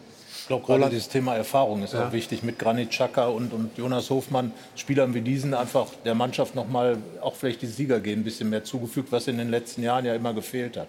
Das ist auch das, was Simon Rolfes ganz klar kommuniziert hat, in die Richtung zu gehen. Auf dem Papier eine Mannschaft ohne Schwächen? Fragezeichen? Zumindest eine sehr gute Mannschaft. Die Frage wird sein, kriegen Sie, kriegen Sie die, die PS auf die Straße und zwar konstant? Das, das wird das, das, das Thema sein, weil sie, sie haben immenses Potenzial. Sie haben aber auch Talent mit Flo Würz. Das ist für mich einer der, der interessantesten jungen deutschen Spieler. Sie haben Leadership dazugeholt mit Granit Xhaka, den, den wir aus Gladbacher Zeiten kennen, der sich immens entwickelt hat in England. Ähm, und das wird eine ganz spannende Mannschaft sein und äh, mit einem, mit einem sehr guten Trainer, mit einem guten Management. Ähm, ja, ich bin gespannt. Also ich habe Leverkusen ganz oben auf der Rechnung, ähm, weil, weil einfach äh, sie, haben, sie, haben, sie haben fast alles. Ne? Sie haben Talent, sie haben Speed, sie haben Leadership. Frage wird sein, kriegen sie es konstant hin? Inzwischen sind sie sehr selbstbewusst. Sie waren ja immer ähm, ja, schon Eher tief gestapelt, ja. ja, was, was, was Ziel angeht, waren sie eher defensiv, obwohl sie immer eine gute Mannschaft hatten. Jetzt haben sie es sehr offensiv formuliert auch, dass sie sagen, okay, wir wollen ganz oben mitspielen. Und jetzt bin ich gespannt. Und gestern das Spiel gegen eine auch sehr gute Leipziger Truppe. Ähm, das war ein sehr, sehr gutes Fußballspiel, wo ich sage, ähm, das wird spannend. Und das tut der Liga gut, finde ich, wenn du, wenn du eine Mannschaft hast, die vielleicht Bayern auch mal Paroli bieten kann. Und wir werden sehen. Aber es ist noch ein bisschen hingeht. früh in der Saison, um das zu sagen. Wir machen da noch mal eine kurze Pause und sind gleich zurück. Sprechen über den Mann, den man da hinten jetzt sieht. Xavi Alonso, der von vielen ja auch oder dem viele alles zutrauen, auch als Trainer, als Spieler hat er alles gewonnen und eben bei Bayer Leverkusen macht er einen guten Job. Also ist er irgendwann vielleicht ein Kandidat für Bayern oder für eine große spanische Mannschaft. Kurze Pause, dann gibt es mehr hier aus dem Stahlwerk. Doppelpass, bis gleich.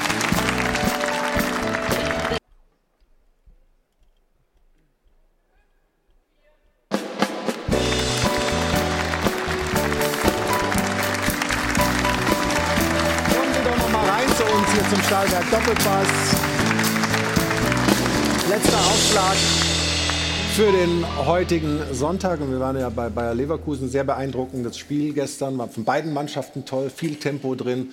Ähm, Stefan, hast du Xavi Alonso mit der wenigen Erfahrung, die er als Trainer bisher hatte, vor dieser Position zugetraut, sich da so schnell frei zu schwimmen und sich so einen Namen auch als Trainer zu machen? Die Situation war nicht schwierig, äh, nicht einfach in Leverkusen. Mhm. Wir wissen das, 16. Tab Tabellenplatz. Aber durch seine Art, dieses ruhige und das auch so zu kom kommunizieren, glaube ich, das kam bei der Mannschaft relativ schnell an. Dann natürlich seine Erfahrung und er hat einen großen Fürsprecher mit Karl-Heinz Rummenigge. Ähm, das hat ihm mit Sicherheit alles gut getan und ich glaube, er hat gezeigt, dass er auf allerhöchstem Niveau performen kann und ich glaube auch, dass das jetzt nicht die letzte Station sein wird, logischerweise. Tobi, äh, Karl-Heinz Rummenigge ist angesprochen worden. Er hat, also Xabi Alonso hat einen, einen, einen ganz tollen Ruf bei den Bayern.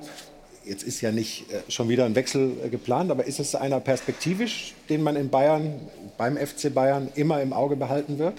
Definitiv. Ich bin mir nicht sicher, ob äh, Thomas Tuchel länger als die zwei Jahre, die er jetzt noch Vertrag hat, bleiben wird, weil er das, glaube ich, auch eher als Projekt sieht. Und dann könnte der richtige Zeitpunkt sein, aber wie gerade schon gesagt, ich weiß nicht, ob da nicht die Konkurrenz auch ziemlich groß ist, ob er dann überhaupt zu den Bayern geht oder lieber zum FC Liverpool oder Real Madrid.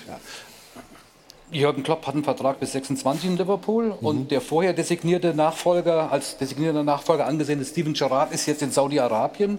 Xabi Alonso hat 26 Vertragsende in Leverkusen, also ich gebe dir vollkommen recht. Er hat sehr, sehr gute Optionen. Also wir, wir, wir, werden das beobachten, wo sein Weg hinführt. Dass er einen tollen Job macht, ähm, ist unbestritten. Aber die Konstanz, die muss natürlich bei seiner Mannschaft auch erstmal über eine ganze lange Saison gezeigt werden. Katharina ist bei uns in der Runde angekommen. Hat dir Spaß gemacht, dein Ja, Debüt? sehr sogar. Ja, sehr uns sogar. auch. Uns ich auch. habe gerade ähm, eben ja, als wir noch in der Werbepause waren, gefragt, wie viel wurde eigentlich ins Phrasenschwein Ja, nur, Gar nicht so viel. nur die, denen der gute Zweck am Herzen liegt, äh, haben was reingeworfen. Die anderen haben sich vornehm zurückgehalten. Ich weiß nicht, wie es bei unserem Publikum war. Hast du was eingesammelt? Ach, guck mal. Ja, ach, guck mal. Guck mal.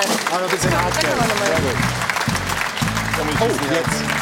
Oh, oh, oh. 100? Ja. 100. Wenn du sagst, Für mich oder? Nee, also.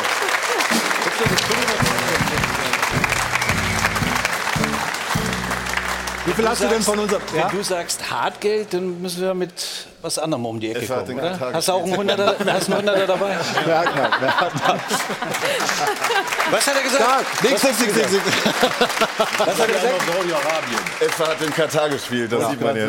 ja. Das Geld ist schon weg. Achso.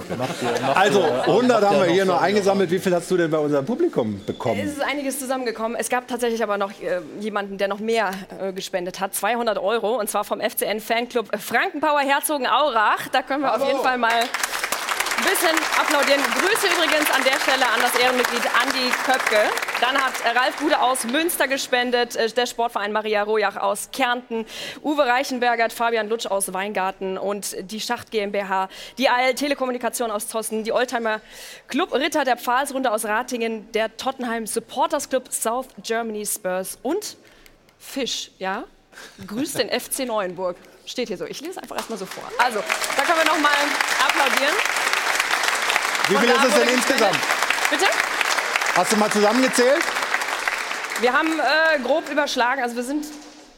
Ich habe es nicht ganz zusammengezählt. Ja, aber also so wie, ich würde mal sagen, 300, 400 Euro haben wir bestimmt mit den 100 vom... Müssten an die 400. Wobei, mit den 100 Euro sind wir wahrscheinlich drüber. Ja, also super. Super Ausbeute. Vielen Dank, liebes Publikum.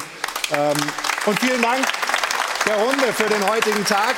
Ich möchte Sie verweisen an äh, Bundesliga Pur, die direkt im Anschluss laufen. Alle Tore bisher, alle Spiele bisher des Spieltages gibt es da zu sehen. Wenn Sie die Sendung verpasst haben in Gänze, dann können Sie auf der Sport 1 TV App nochmal das Ganze anschauen. Und wir freuen uns auf nächsten Sonntag. Da ist Carsten Wehlmann von Darmstadt 98, der sportliche Leiter dort hier. Wir sagen Danke an Roland Wirkus für den Besuch hier. Ich hoffe, die Premiere hat nicht zu sehr wehgetan. Uns auf jeden Fall nicht. Hat viel Spaß gemacht. Danke der Runde. Schönen Sonntag noch.